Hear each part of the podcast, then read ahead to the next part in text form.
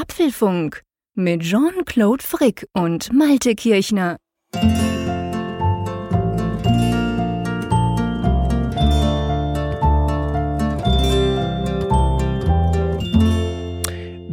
Abend, Malte. Sag mal, haben wir uns nicht erst gerade gehört? Kommt mir auch so vor, als wenn das erst zwei Tage her ist, Jean-Claude. Es waren auch erst zwei Tage. Ganz herzlich willkommen zum Apfelfunk Nummer 34 zu einer Sonderausgabe, die wir zwei da am Freitag, dem 28. Oktober aufnehmen, am Tag nach dem Apple-Event, könnte man sozusagen sagen. War ja für, bei unserer Zeit gestern Donnerstagabend. Und es gibt, wie gesagt, eine Sonderfolge. Das heißt, wir werden ausschließlich über die Neuerungen sprechen. Wir werden darüber sprechen, was Apple gezeigt hat. Wir werden auch darüber sprechen, was Apple nicht gezeigt hat. Und ja, ganz generell einfach, was jetzt für ein Eindruck vorherrscht nach diesem Event, wo es ja an und für sich nur in Anführungszeichen ums MacBook Pro ging. Aber ja, ähm, vielleicht mal so ganz generell. Hast du dich gut unterhalten gefühlt an dieser Keynote? Oh, du fängst da gleich mit einer ganz gemeinen Frage an, Jean-Claude. Ja klar, gleich voll rein. Äh, gemischte Gefühle, muss ich sagen. Also es war so, dass diese, diese Keynote hatte ein Highlight, über das wir nachher noch sprechen, wo ich wirklich gesagt habe, das hat mir eigentlich so ein gutes Gefühl gegeben, dieses haben wollen Gefühl, weißt du? Dieses, äh, ich, ich ja, möchte ja. das jetzt gerne ausprobieren und ich bin Kenn total ich. traurig, dass ich jetzt ein paar tausend Kilometer weit weg bin. Auf der anderen Seite war es aber auch so, dass ich wirklich teilweise dachte, erstens, wann kommen sie mal auf den Punkt? Und zweitens, ich kann es nicht mehr hören, dass die Leute bei Apple sehr hart arbeiten. Also ich, ich, ich setze das einfach voraus, dass die hart arbeiten. Das muss der Tim Cook nicht jedes Mal sagen. Ja, da gebe ich dir ganz recht. Es ging mir genau gleich. Also ganz generell, äh, es war tatsächlich so, dass ähm, dieses, dieses MacBook Pro, wir werden ausführlich drüber sprechen, ist für mich auch ein Highlight, ist auch eines der Gadgets, muss ich ganz ehrlich sagen, seit langem schon, wo ich wirklich diesen, hey, das muss ich haben, das ist geil, das will ich, das Ding muss ich unbedingt mal ausprobieren, äh, dieses Gefühl hatte, dass ich doch jetzt schon auch länger nicht mehr hatte bei Apple-Produkten, auch wenn ich grundsätzlich ja immer noch sehr zufrieden bin damit und damit arbeite.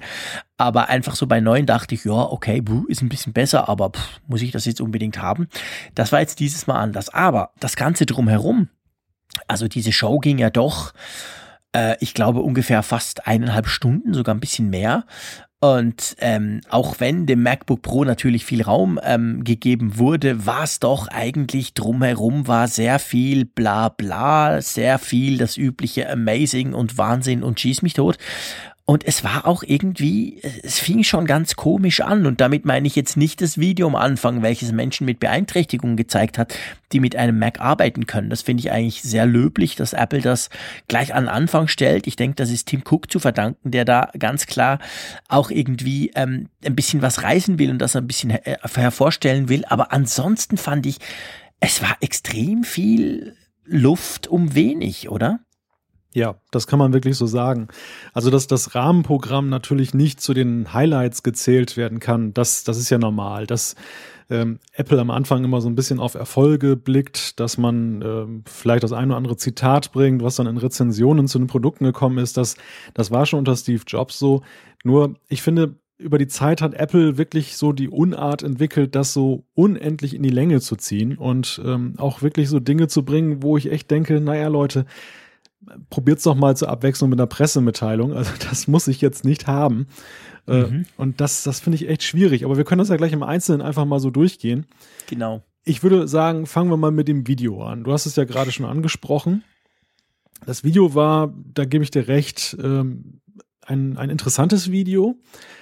Und es war ja eigentlich so ein totales Kontrastprogramm, wenn wir jetzt mal einen Monat zurückdenken ans iPhone-Event, wo man ja so mit einer Klamauknummer so reingegangen ist. Und hier ist man ja mit einem sehr wie ich finde, ernsten Thema reingegangen, wo, wo wirklich Technik dann helfen kann, wo, wo Technik dann eben eine funktionelle Rolle einnehmen kann.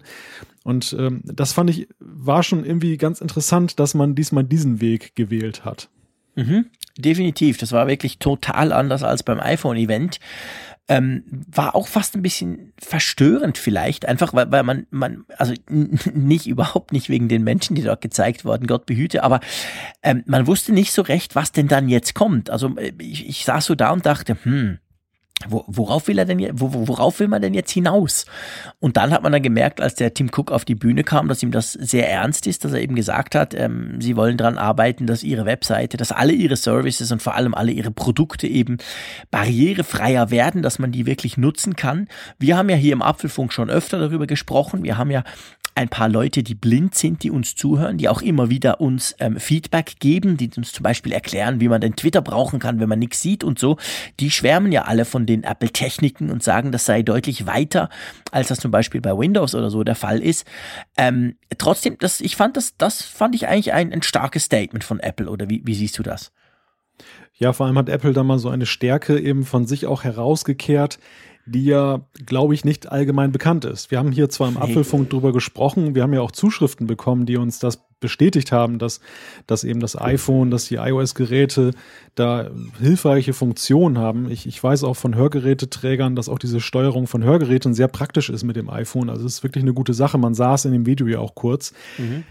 Also insofern, ich, ich fand es eine gute Entscheidung von Apple, einfach mal zu sagen, hier drauf können wir auch ein Stück weit stolz sein und ich glaube auch durchaus zu Recht und ähm, einfach auch mal eine größere Allgemeinheit eben auf dieses Thema zu stoßen. Das, das ist mhm. ja auch so ein Punkt, den haben sie ja auch mit diesen Geschichten, ähm, wo sie Care Kit, äh, Health Kit und so weiter, wo sie verschiedene äh, Modelle entwickelt haben, Apps entwickelt haben, wo man sagen kann, ist ja eher so ein bisschen Nischenprogramm, mhm. aber wo eben dieser Gedanke, der dahinter steckt, Technik im Alltag zu etwas Nützlichem zu entwickeln, einfach mal ausentwickelt wurde. Und das, das war insofern ganz charmant.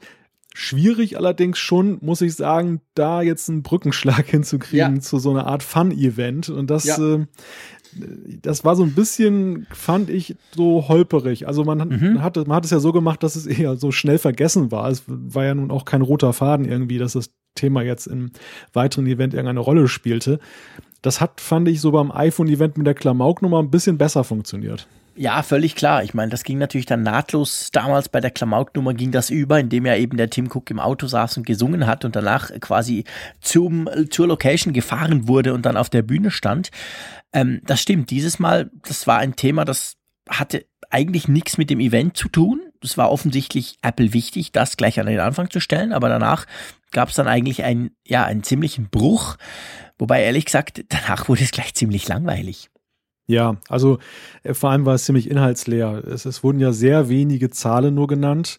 Ähm, also jeder Spötter, der ja der Ansicht ist, dass äh, das iPhone 7 sich möglicherweise jetzt nicht so großartig verkauft hat vom Verkaufsstart, der hat ja eher neues Futter bekommen, dadurch, dass es ja sehr nebulös irgendwo geblieben ist, ähm, wie erfolgreich dieser Start denn nun wirklich war. Ich, ich fand auch diese Nummer mit den Fotos, muss ich ganz ehrlich sagen, bisschen öde. Weil ich habe so mir notiert in meinem Skript Tims Fotoshow. Das, das Schlimmste Mögliche ist doch eigentlich, äh, Leuten äh, irgendwelche Bilder zu zeigen von irgendwelchen Leuten, die man nicht kennt, so nach dem Motto, ach, guck mal, da sind wir gewesen und so. Ja, genau, die klassische Dia-Show von früher. Ja, und, und das, das war so ein Moment gestern. Ähm, ich, ich meine, Apple ist mhm. ja ziemlich stolz auf die, auf die Kamera und das ja auch zu Recht. Ich bin ja selber passionierter iPhone-Fotograf, insofern teile ich sogar diese Leidenschaft. Ich finde nur, wie sie es bislang gemacht haben, dass sie es auf der Website präsentiert haben, dass sie da auch Werbung mitgemacht haben. Alles wunderbar, alles klasse, spricht für sich. Aber in so einer Keynote mir da irgendwelche Bilder anzusehen und irgendwie war der gute Mann in der Regie da augenscheinlich auch nicht so ganz auf der Höhe. Es war nämlich so, dass in dem Livestream dann die Bilder manchmal erst gar nicht zu sehen waren und dann sah man nur Tim Cook da so kurz durch die Gegend marschieren und plötzlich kam das große Bild und war dann auch schon wieder weg. Das, das war irgendwie so ein bisschen holperig, fand ich. Mhm, mh. Ja, definitiv. Das war irgendwie komisch weil es hat halt nicht, ich meine, das Ding hieß Hello Again. Es, man, man wusste, es war allen klar, es geht um Max. Ja, und dann spricht er erstens mal über das iPhone. Okay, das kennt man, dass man am Anfang irgendwas sagt. Wobei es ist komisch, dass Apple in letzter Zeit keine Zahlen mehr bringt. Ich bin nicht unbedingt der Meinung, dass das jetzt nur ist, weil sie sich schlechter verkaufen. Das scheint offensichtlich ganz generell, ähm, haben sie beschlossen, keine Zahlen mehr zu nennen. Bei der, mit der Apple Watch fing es dann quasi an. Ähm, aber ja, es ist halt komisch und danach dann quasi Bilder zu zeigen, pff, wo man denkt, ja, äh, hm, was? Also wenn du die jetzt auf dem neuen MacBook zeigst, um zu zeigen, wie toll der Bildschirm ist, okay. Aber so, das war einfach völlig losgelöst. Ja, und dann kam ja mein absolutes Lieblingsteil. Ja, dann ging es ja ums Apple TV. Es, es gab ja zwei großartige Neuerungen beim Apple TV, die uns auch dann lang und breit präsentiert wurden. Die erste war eine Twitter-App. Mhm.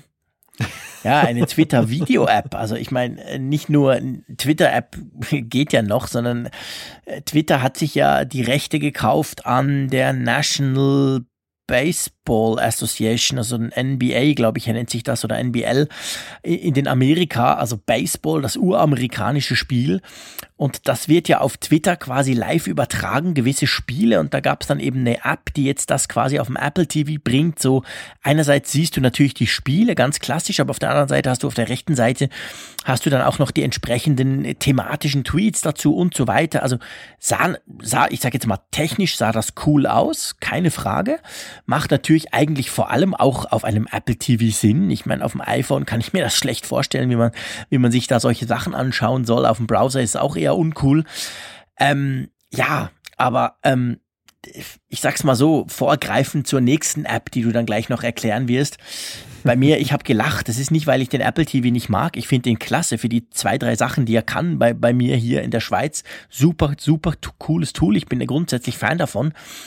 Aber die zwei Dinge, die da gestern an der Keynote gezeigt wurden, die auch vor allem relativ lange gezeigt wurden, im vollen Bewusstsein, jeder Europäer, der das geguckt hat, wusste, hey, it never comes. Also es wird niemals zu uns kommen.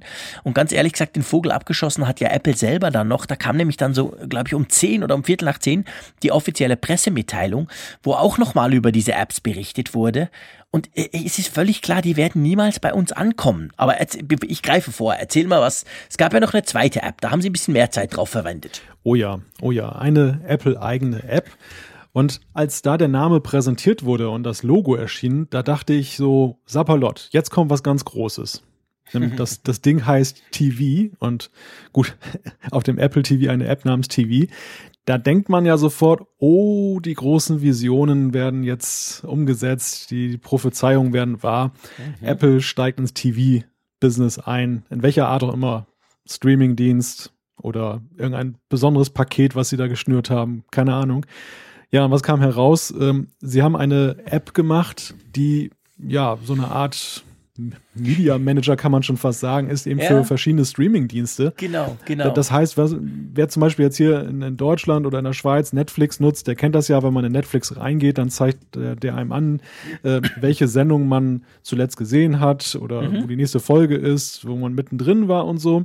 Und Apple hat jetzt ein Problem identifiziert, was ich persönlich jetzt überhaupt nicht habe, dass wenn man nämlich diverse Streaming-Dienste hat, dass man dann doch sehr traurig darüber ist, dass man in verschiedene Apps gehen muss und um dann den aktuellen Stand nachvollziehen zu können.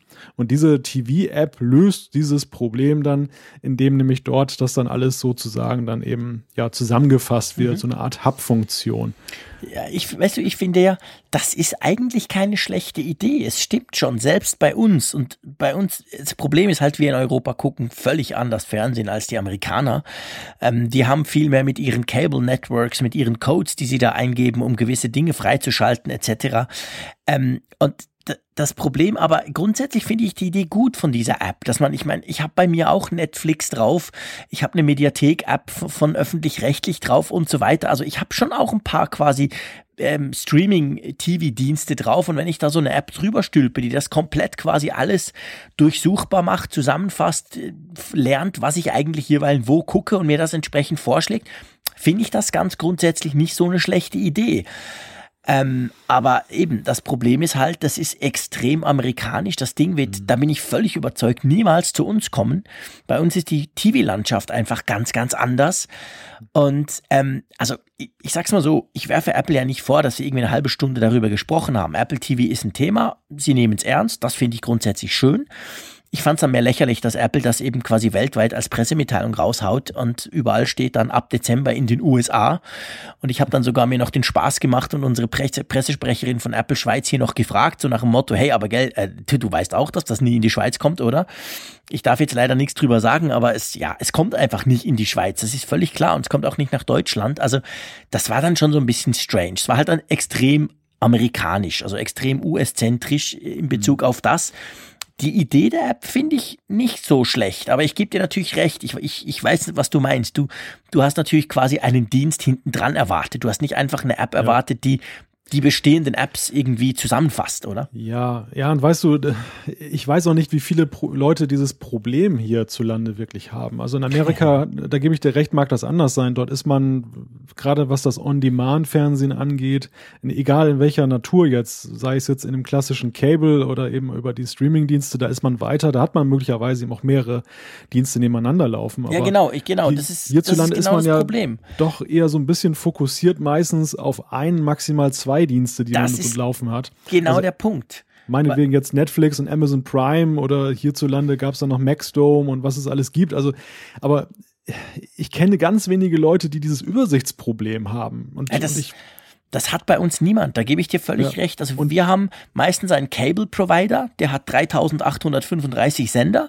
Je nach Abo hast du mehr oder weniger davon und wir haben vielleicht einen, na, maximal zwei Streamingdienste und damit hört es aber auf. In den USA ist natürlich das Problem, dass jeder Cable Provider hat ja auch noch eine App also du kannst ja HBO, du kannst ganz viele. Also das sind, glaube ich, 10, 15. Der Frederic Ladinois, mit dem ich ja manchmal im Geek Week Podcast talke, hat das mal mit mir diskutiert, wo ich ihn auch gefragt habe, hey, was ist denn das für ein Chaos bei euch? Und das ist tatsächlich so, die haben dann auch alle Apps, die man auch brauchen kann, die es inzwischen auch für Apple TV gibt. Also je nachdem, was du dir da zusammenstellst, wenn du irgendwie Games of Thrones willst du gucken, da brauchst du HBO und dann willst du aber noch ein bisschen Disney gucken und so. Da kann es offensichtlich passieren, dass du 12, 13, 14 14 Apps hast, die jetzt mit dieser TV-App so ein gemeinsames Überding kriegen.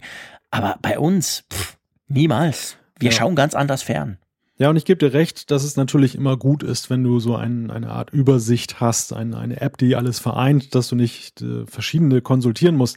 Denkbar wäre ja zum Beispiel, dass jetzt in Europa, da haben wir ja von den öffentlich-rechtlichen Sendern dann die Mediatheken, Privatsender, wenn man das irgendwie so ein bisschen zusammenführen mhm. könnte, in egal welcher Art, dann wäre das natürlich schon ein Vorteil.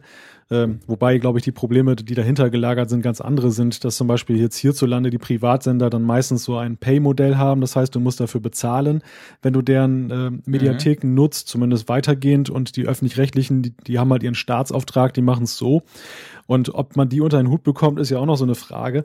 Aber ähm, grundsätzlich erstmal nichts dagegen. Ich, ich fand nur die, den Raum, den das eingenommen hat, A, natürlich, wie du schon sagst, dass es nur für die USA erstmal zugeschnitten ist und vermutlich dort bleiben wird.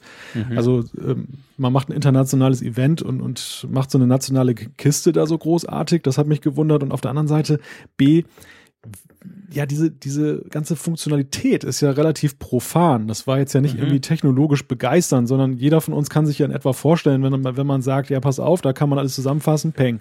Also da jetzt irgendwie so eine riesen Demo dazu zu veranstalten, das war echt so ein bisschen einschläfernd für mich, muss ich sagen. Also nicht mal nur unter dem mhm. Gesichtspunkt, dass ich es nicht selber nutzen kann. Ich finde ja auch durchaus manchmal interessant, mir Sachen anzugucken, die ich mir dahinter gar nicht kaufe oder die ich auch nicht brauche. Aber das äh, fand ich jetzt ja. gar nicht interessant. Es ging mir auch so. Es liegt vielleicht auch dran, dass ich tat wirklich, muss ich sagen, ich schaue nie Fernsehen. Bei mir ist der, ich habe zwar einen super tollen Flatscreen Samsung Curved Schieß mich tot 4K, ähm, aber den brauche ich eigentlich nur für die Playstation. Und ähm, oder eben, wenn ich Videos gucke, quasi irgendwelche iTunes-Filme, meistens für meine Kids, wenn die ab und zu mal einen Zeichentrickfilm gucken dürfen. Aber ich schaue nie Live-TV. Das ist etwas, was ich absolut nie mache. Ich schaue auch relativ selten irgendwelche Serien ab und zu gucke ich mal bei Netflix rein und dann merke ich, okay, dann zieht es mich ein bisschen rein, da gucke ich mal irgendwie drei, vier Folgen einer Serie. Aber dann hört es meistens auf. Also ich, ich habe schlicht und ergreifend keine Zeit und irgendwie ist Fernsehen aus meinem, aus meinem Entertainment-Mix völlig raus. Und dadurch, die, die lachen mich. Immer wieder. Ja, ich weiß. Ich schaue schon die Geek Week Jungs, der Markus Schuler und alle, die lachen mich jedes Mal aus, wenn ich das sage, weil immer, wenn es aufs TV kommt, sage ich immer so, ich gehe jetzt einen Kaffee trinken. Tschüss. Weil es mich einfach irgendwie merke ich auch nicht interessiert. Also von dem her bin ich natürlich vorbelastet, wenn da sowas kommt. Der Apple TV an sich finde ich cool. Ich finde auch den großen Screen meines Fernsehers cool. Aber einfach, da kommen andere Inhalte drauf. Aber wo es dann eben losging und da dachte ich, ja, okay, danke schön. Aber weil man ja nicht weiß, wie lange es geht, kann man ja nicht unbedingt Kaffee trinken gehen in der Zeit. Wie war? Du hast einen der besten Fernseher Europas und äh, guckst keinen Fernsehen. Ich bin immer wieder begeistert. Ja, das ist natürlich, weil mir Samsung den netterweise zur Verfügung gestellt hat, dass ich den teste. Ich, ich bespiele den auch ab und zu mit, mit, mit Sachen. Ähm, ja, aber eigentlich ist es, gebe ich dir völlig recht, Perlen vor die Säue. Das ist wahr. ja, jetzt haben wir uns durchs Rahmenprogramm gequält. Genau. Ähm, bei, bei mein Medias Res. Genau, bei Apple war eine halbe Stunde ungefähr vergangen, habe ich mir aufgeschrieben, bis wir da durch waren und ja, dann wurde das Powerbook präsentiert.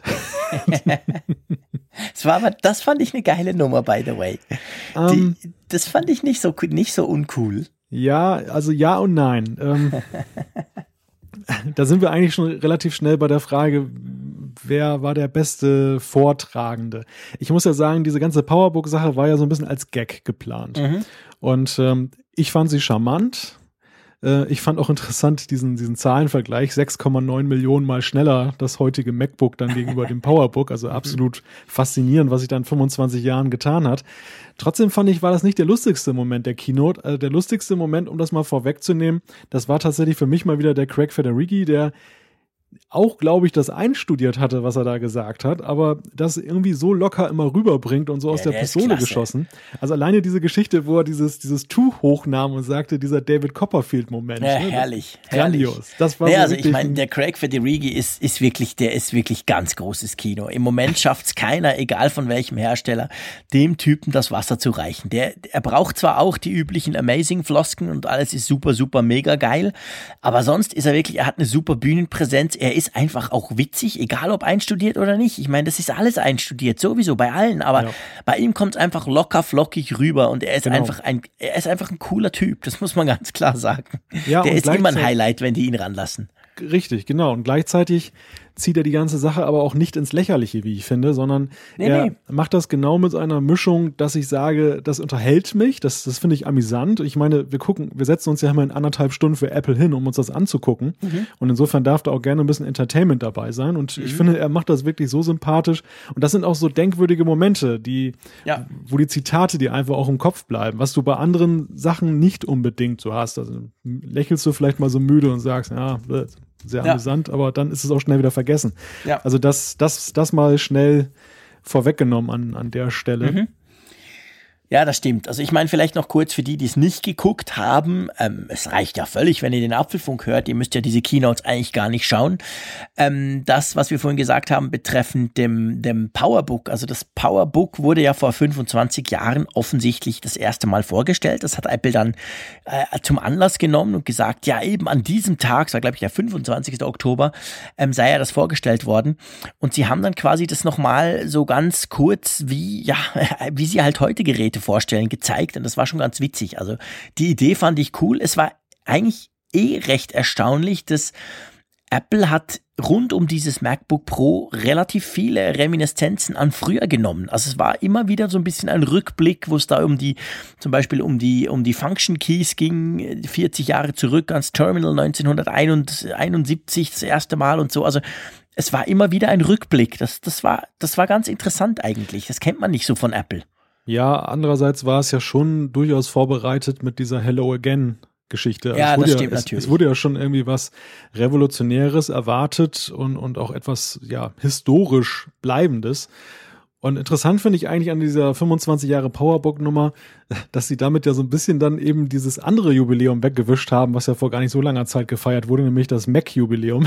Und mhm. das hätte ja in dem Kontext nicht so gut gepasst, weil man ja äh, ja ziemlich fokussiert war eben auf eine bestimmte Gerätegattung dann in der mhm. weiteren Keynote. Insofern hat man wahrscheinlich sehr bewusst dann eben nicht das ja, Mac-Jubiläum genommen, sondern das, das, Powerbook gefeiert, was ja eigentlich, glaube ich, also bis zur Keynote hatte ich jetzt nicht auf der Pfanne, dass das gerade 25 Jahre nee, alt geworden Sie haben ist. ja selber gesagt, wahrscheinlich wisse das niemand mehr, aber Sie hätten das quasi ähm, noch bemerkt. Also Sie haben es ja selber so ein bisschen gesagt, ja, okay, das ist ein Jubiläum, was, glaube ich, niemandem auffällt, aber sie haben es halt genommen, weil es stimmt natürlich, du hast recht, da, da, dann, zu dem Moment, wo sie das gesagt haben, wir sind vielleicht bei Minute 40 jetzt von der Keynote, äh, da wussten wir ja alle auch noch nicht, dass eigentlich danach nichts mehr kommt. Also, dass es ja wirklich nur ums MacBook Pro geht.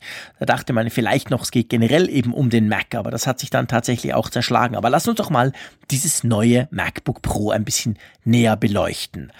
Ähm, bevor wir in die technischen Daten gehen, so ganz generell, dein erster Eindruck. Gefällt's dir?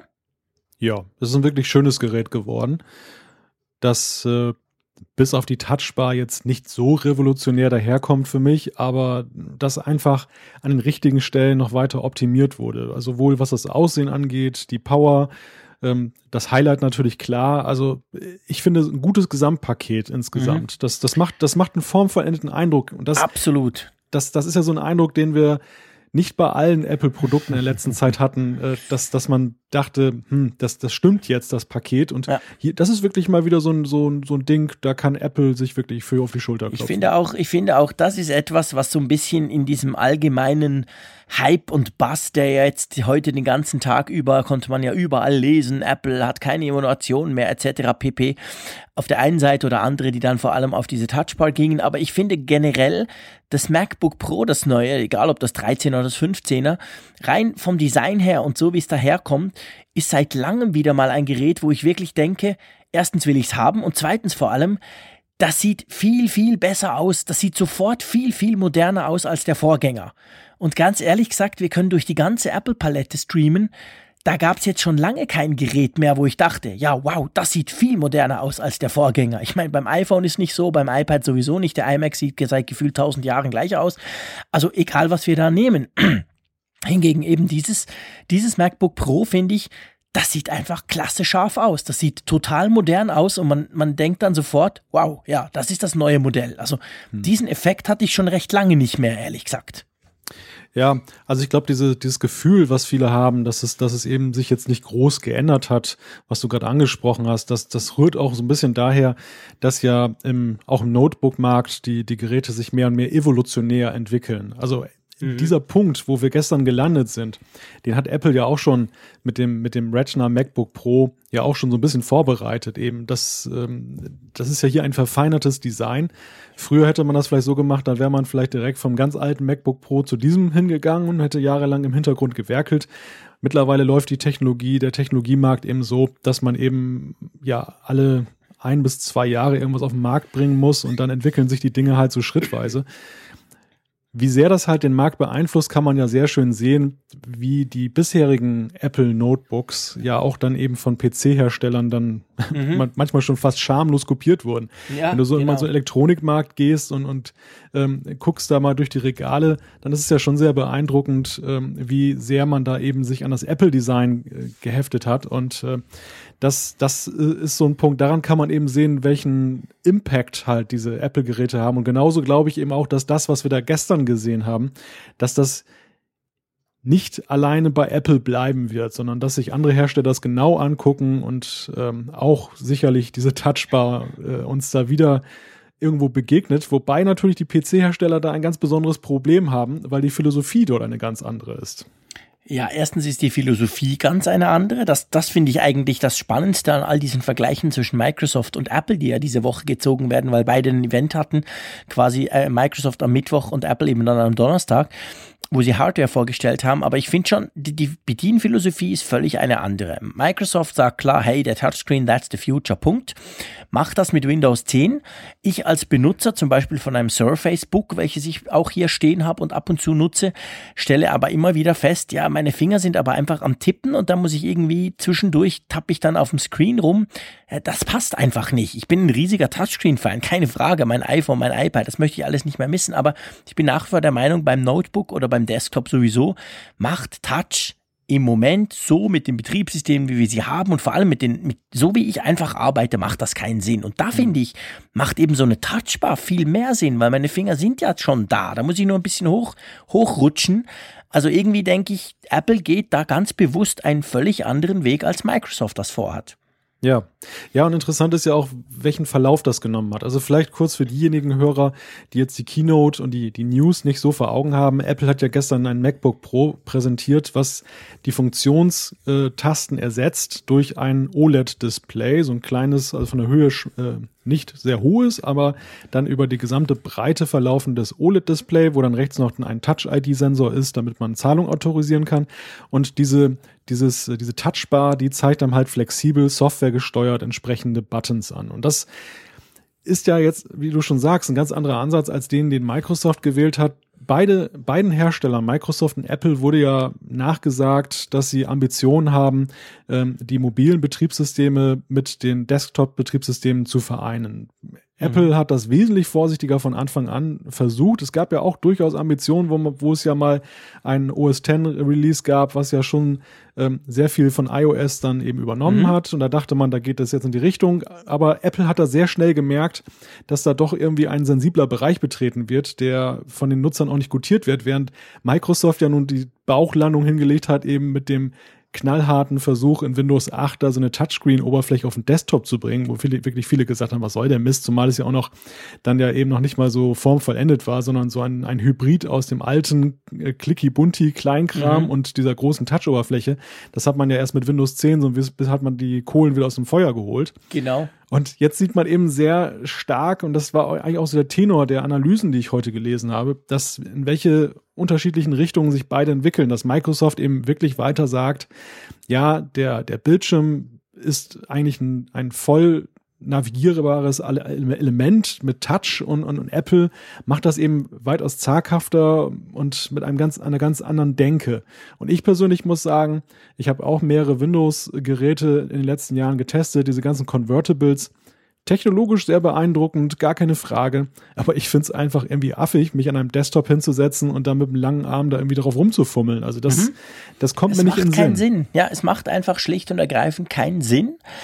Ähm, und finde wirklich, dass das ist genau das, was jetzt Apple in dem Fall, finde ich persönlich, besser macht weil sie einfach sagen, okay, diese blöden Funktionsleisten, wir brauchen sie zwar, da sind viele spannende Funktionen drauf, aber eben halt begrenzt, die schmeißen wir weg. Wir knallen da so ein Retina-Display drauf, ein ganz kleines. Und ich meine, es ist ja auch, es macht ja, es ist, es ist ja eigentlich auch eine logische Sache, dass man sagt, okay, je nach App, die du dann halt entsprechend benutzt, hast du dort halt andere ähm, Daten, hast du dort andere Sachen drauf. Und da muss ich schon sagen, jetzt mal abgesehen davon, dass ich finde, es sieht also echt stylisch aus, hab's noch nicht gesehen in Real Life, aber im Video und in anderen Videos, die natürlich von amerikanischen Tech-Blogs jetzt schon ähm, online gingen, ähm, das sieht sehr schick aus, aber vor allem, es macht einfach nicht nur Spaß, sondern absolut Sinn. Also ich meine, die Idee, je nach, je nach, wenn du Photoshop hast, hast du, hast du da gewisse Sachen, wo du damit arbeiten kannst. Du hast in, in Mail hast du so die wichtigsten Dinge drin. Wenn du was schreibst, hast du Emojis und so weiter. Also das, das, das finde ich schon, das hat extrem Potenzial, das Ding. Du sagst, es hat Potenzial. Also das ist eigentlich so die Sache, die, wo ich echt neugierig bin, das auch mal in der Realität zu testen und wo ich glaube, dass es auch von App zu App ein sehr unterschiedliches Erlebnis geben wird es ist, glaube ich, schon so, und das habe ich bei dieser Demo vor allem gesehen von diesem DJ, der da diese seine, seine kleine Demo da mhm. gemacht hat, dass ich so dachte, naja, wenn man das jetzt dauerhaft einsetzt oder jetzt fast ausschließlich wie in seinem Falle, dann sah das jetzt nicht so ganz ergonomisch aus, wenn du so einen langen Arm machen musst die Nö. ganze Zeit und auf diese Leiste. Ich glaube, so für diese so für so eine Anwendung, wo du in einer Tour da auf diesen, auf mhm. den Touchbar rumklimperst. Ich glaube, dass das, das fühlt sich nicht so gut an. Da, da kommt man irgendwann an den Ermüdungspunkt. Es ist wirklich eigentlich ideal für Tasten, ähm, wie zum Beispiel diese Emojis. So, so ein Ding, das, ich meine, wenn du nicht gerade so ein, so ein Emoji-Fanatiker bist äh, und mhm. jeden Tag 100.000 Nachrichten damit rausschickst, dann ist das ja so ein Feature, was du ganz selten mal brauchst. Und da ist es eigentlich ideal, äh, wenn du das eben in dieser Touchbar vorfindest, das dann und nicht auf dem Bildschirm, das, das ist eigentlich eine sinnvolle Anwendung zum Beispiel. Absolut. Also ich glaube, der DJ, das, das war ja spannend. Ich meine, das war cool, das war ein super Remix, den der da gemacht hat. Das hat Spaß gemacht, das anzuhören und zuzuschauen. Aber ich denke, der wäre mit dem klassischen Touchscreen besser, besser bedient. Da hätte er mehr Platz, da könnte er besser rumscrubben. Also dem hätte man eigentlich ein iPad Pro geben können. Das hätte wahrscheinlich auch funktioniert. Ähm, aber zum Beispiel Photoshop, das, was sie bei Photoshop gezeigt hat, ich meine, das war natürlich jetzt sehr auf die Touchbar zentriert. Sie hat ein paar Dinge ausschließlich auf der Touchbar gemacht, aber man hat schon gemerkt, okay, Du hast da einfach gewisse Möglichkeiten, aber grundsätzlich arbeitest du am Bildschirm mit der Maus und dann eben mit dieser Touchbar mit gewissen Dingen oder vor allem Final Cut Pro, das Videoschnittprogramm. Das sah ja affengeil aus, dass du quasi deine ganzen Layers, deine ganzen Spuren siehst du unten im Kleinen. Du kannst ganz schnell irgendein einen Ort springen, du kannst hin und her scrollen. Also zum Beispiel Adobe Audition, das ich jetzt offen habe, um unsere Aufnahme hier aufzuzeichnen, stelle ich mir super vor, wenn ich da auch gewisse Funktionen direkt auf dieser Leiste habe. Also ich sehe es genau wie du. Das ist nicht gemacht, dass man nur noch da drauf rumtatscht. Dafür ist sie auch viel zu klein, vor allem viel zu schmal.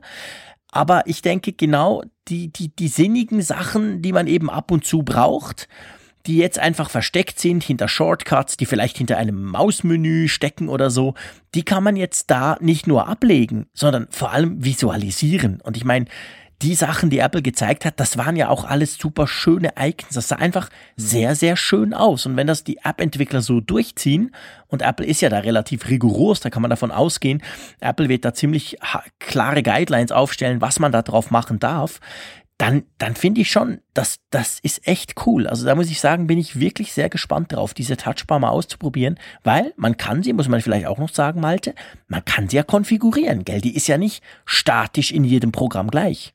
Nein, das haben wir auch in der Demo gesehen. Du kannst sie deinen, deinen Bedürfnissen entsprechend dann einstellen, wenn zum Beispiel im Finder du da einen, einen bestimmten Shortcut haben möchtest, weil du vielleicht irgendwo ein Serverlaufwerk hast, dann kannst du dir entsprechend einen Button da drauflegen und dann erscheint er dann entsprechend. Ich glaube, sogar die Funktionstasten kann man da mhm. beliebig belegen. Wir haben ja jetzt auch so unser Setup auf, mit den Funktionstasten, dass man da so bestimmte Sachen hat, genau. nutzt man vielleicht gar nicht. Ne? Ich, ich nehme jetzt mal als plattes Beispiel irgendwie dass man jetzt äh, in, in diese Übersicht kommt, welche verschiedenen Fenster gerade geöffnet sind. Mhm. Mancher nutzt das zum Beispiel nie und sagt, was soll ich mhm. mit der Taste? Raus damit, kann ich was Sinnvolles einbauen.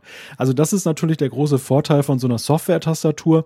Da wird eigentlich so das Beste, sage ich mal, aus dieser, aus dieser Mobilgeräte-Welt, wo du ja immer Tastaturen hast, die jetzt einfach mhm. auf die Anwendung äh, zentriert sind. Genau. Dann eben so übernimmst auf den Desktop-Bereich, ohne aber die Qualitäten des Desktops, nämlich dann eben deine vernünftige Hardware-Tastatur, dein vernünftig großes Trackpad, das eben wegzulassen.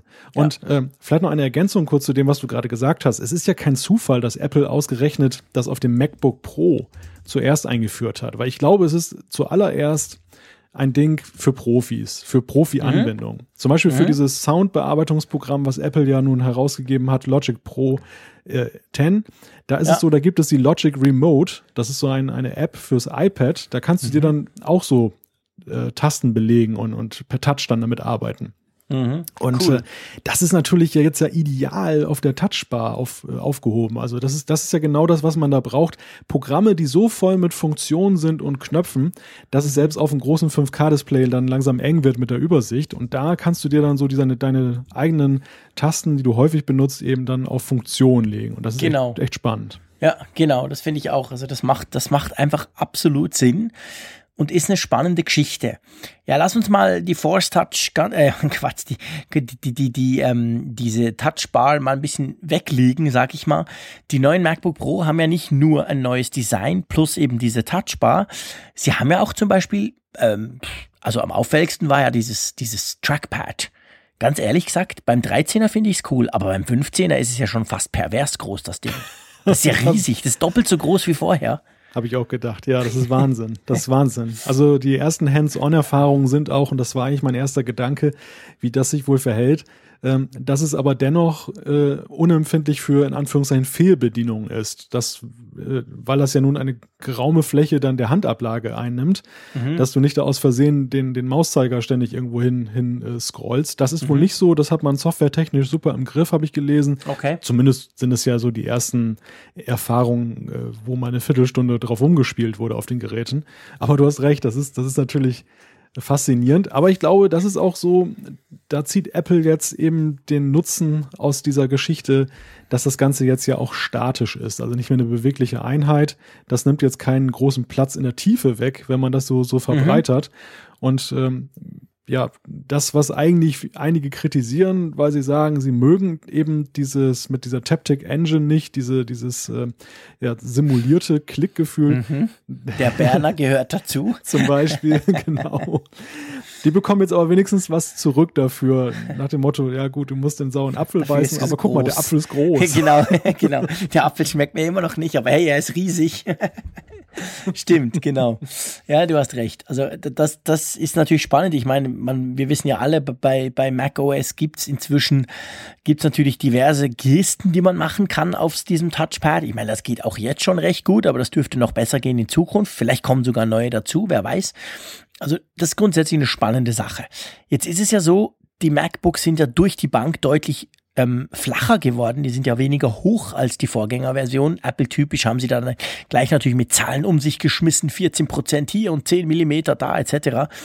Ähm, das hat ja unter anderem vielleicht auch dazu geführt, dass wir komplett neue Anschlüsse haben. Also da ist hm. ja nichts mehr mit irgendwie ähm, USB und so, so ganz klassisch. Alles weg. Alles, Alles weg. weg. Dafür vier neue. genau, vier Thunderbolt 3 Anschlüsse. Und die, die sind ja von der Bauform her identisch mit USB-C. Mhm. Und ja, und das. Haben den das gleichen ist, Stecker, das ist ganz wichtig. Da haben den gleichen Stecker, aber das war heute auch so ein Thema, was ich bei Twitter und im Netz gesehen habe, wo auch am meisten drauf herumdiskutiert wurde, weil die Leute ja sowieso jetzt alle schon so ein bisschen, naja, latent aggressiv sind, äh, dass Apple ihnen dann auf dem iPhone eben diesen Dongle zumutet. Und jetzt kommt dann eben noch auf dem MacBook Pro das nächste, wo du im Prinzip für fast jede Anwendung, wenn du nicht gerade ein USB-C-Gerät zur Hand hast oder Thunderbolt 3, eben immer ein Dongle dazwischen stecken musst. Mhm, mh. Was sagst du dazu eigentlich? Also grundsätzlich muss ich sagen, ich bin ziemlich Fan von diesem Anschluss. Ich finde den Thunderbolt 3 Anschluss eigentlich super cool, weil erstens, es, er hat den, den USB Type-C Anschluss, das heißt, du kannst ihn nicht mehr verkehrt rum reinstecken. Ähm, auf der anderen Seite, er ist alles. Er ist Netzwerk, er ist Bildschirm, er ist Strom, er ist, ähm, er ist eben klassisch USB, er, er, ist irgendwas, er ist Firewire, er ist Schieß mich tot. Natürlich, du brauchst Dongles. Das ist halt jetzt, ich sag mal, in dieser Zwischenphase, wo noch nicht jedes Gerät äh, USB Type-C oder eben Thunderbolt 3 hat, ist das mühselig. Keine Frage. Die verlierst du dann auch ganz gern und so. Ähm, auf der anderen Seite ähm, muss ich wirklich sagen, mir gefallen diese Anschlüsse. Ich finde die cool. Ich finde auch die Idee, dass man das, diese neuen MacBooks an jedem der vier Anschlüsse laden kann. Ist völlig wurscht. Du steckst einfach das irgendwo ein, da kommt dann Strom rein. Also der Anschluss, ich sag mal technisch und irgendwie, ich gebe es zu, der begeistert mich. Ich finde den richtig cool. Aber klar, man muss sich überlegen, was brauche ich wirklich und dafür dann jetzt zumindest in der Zwischenzeit, ich bin überzeugt, das wird sich dann mal geben, weil die meisten Geräte kommen jetzt mit USB Type-C direkt raus. Bei den Handys äh, außer Apple ist es bei allen schon so. Also das, das wird schon kommen, aber im Moment brauchst du tatsächlich noch den ein oder anderen Adapter und das ist natürlich mühselig, keine Frage. Aber weißt du, ich fand hier an der Stelle war Apple ein bisschen wenig wagemutig. Also jetzt nicht in der, in der Frage, was sie gemacht haben, sondern wie sie es verkauft haben in dieser Keynote. Ja, stimmt. Denn das, das war für mich eigentlich so der zweite revolutionäre Moment mhm. dieser, dieser Keynote, aber mhm. ein völlig äh, unterbeobachteter.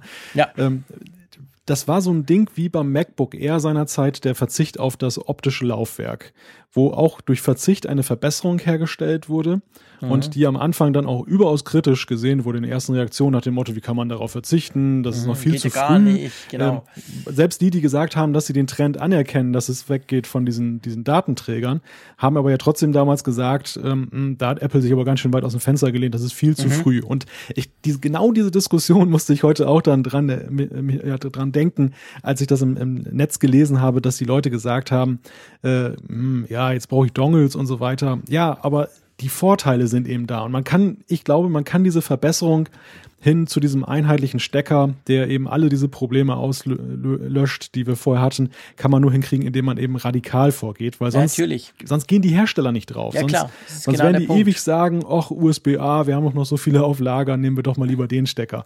Mhm. Und ähm, man, man muss da was wagen und ähm, klar, das kann immer ins Auge gehen, aber ich glaube, das ist ja wirklich im Gegensatz, und da glaube ich, laufen wir jetzt ein bisschen gegeneinander, im Gegensatz zum iPhone, wo man auf den Klinkenstecker verzichtet hat, ähm, ist das für mich so ein Ding gewesen, wo ich wirklich gesagt habe, ja, hier ist es aber auch sofort einleuchtend, dass es jetzt sinnvoll mhm. ist. Ja, also da, da bin ich völlig bei dir, da gebe ich dir total recht.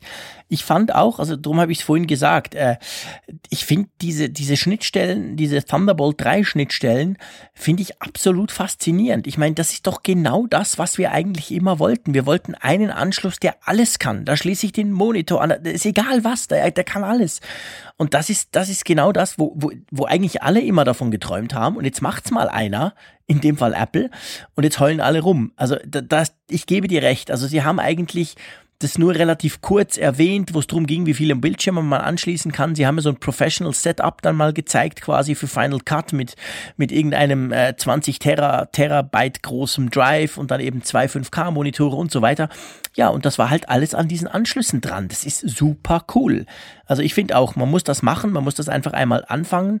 Und dadurch, dass natürlich Thunderbolt 3 also kompatibel ist mit USB Type-C, und der Anschluss natürlich wirklich sich inzwischen zumindest im Smartphone-Bereich sehr schnell verbreitet und das wird dann auch auf die PCs überspringen, ähm, ist das schon eine coole Sache. Also da muss ich ganz ehrlich sagen, da bin ich froh, dass sie vier davon eingebaut haben. Und da bin ich auch bereit, jetzt halt mal ein paar Dongles rumzuschleppen in den nächsten Monaten. Ja, aber ich glaube, Steve Jobs, der hätte das ähm, anders verkauft. Der ja, wäre viel mehr, viel mehr, in die Offensive gegangen ja. und hätte womöglich ja. alle beleidigt, die dann genau, hätte alle anderen ausgelacht, genau.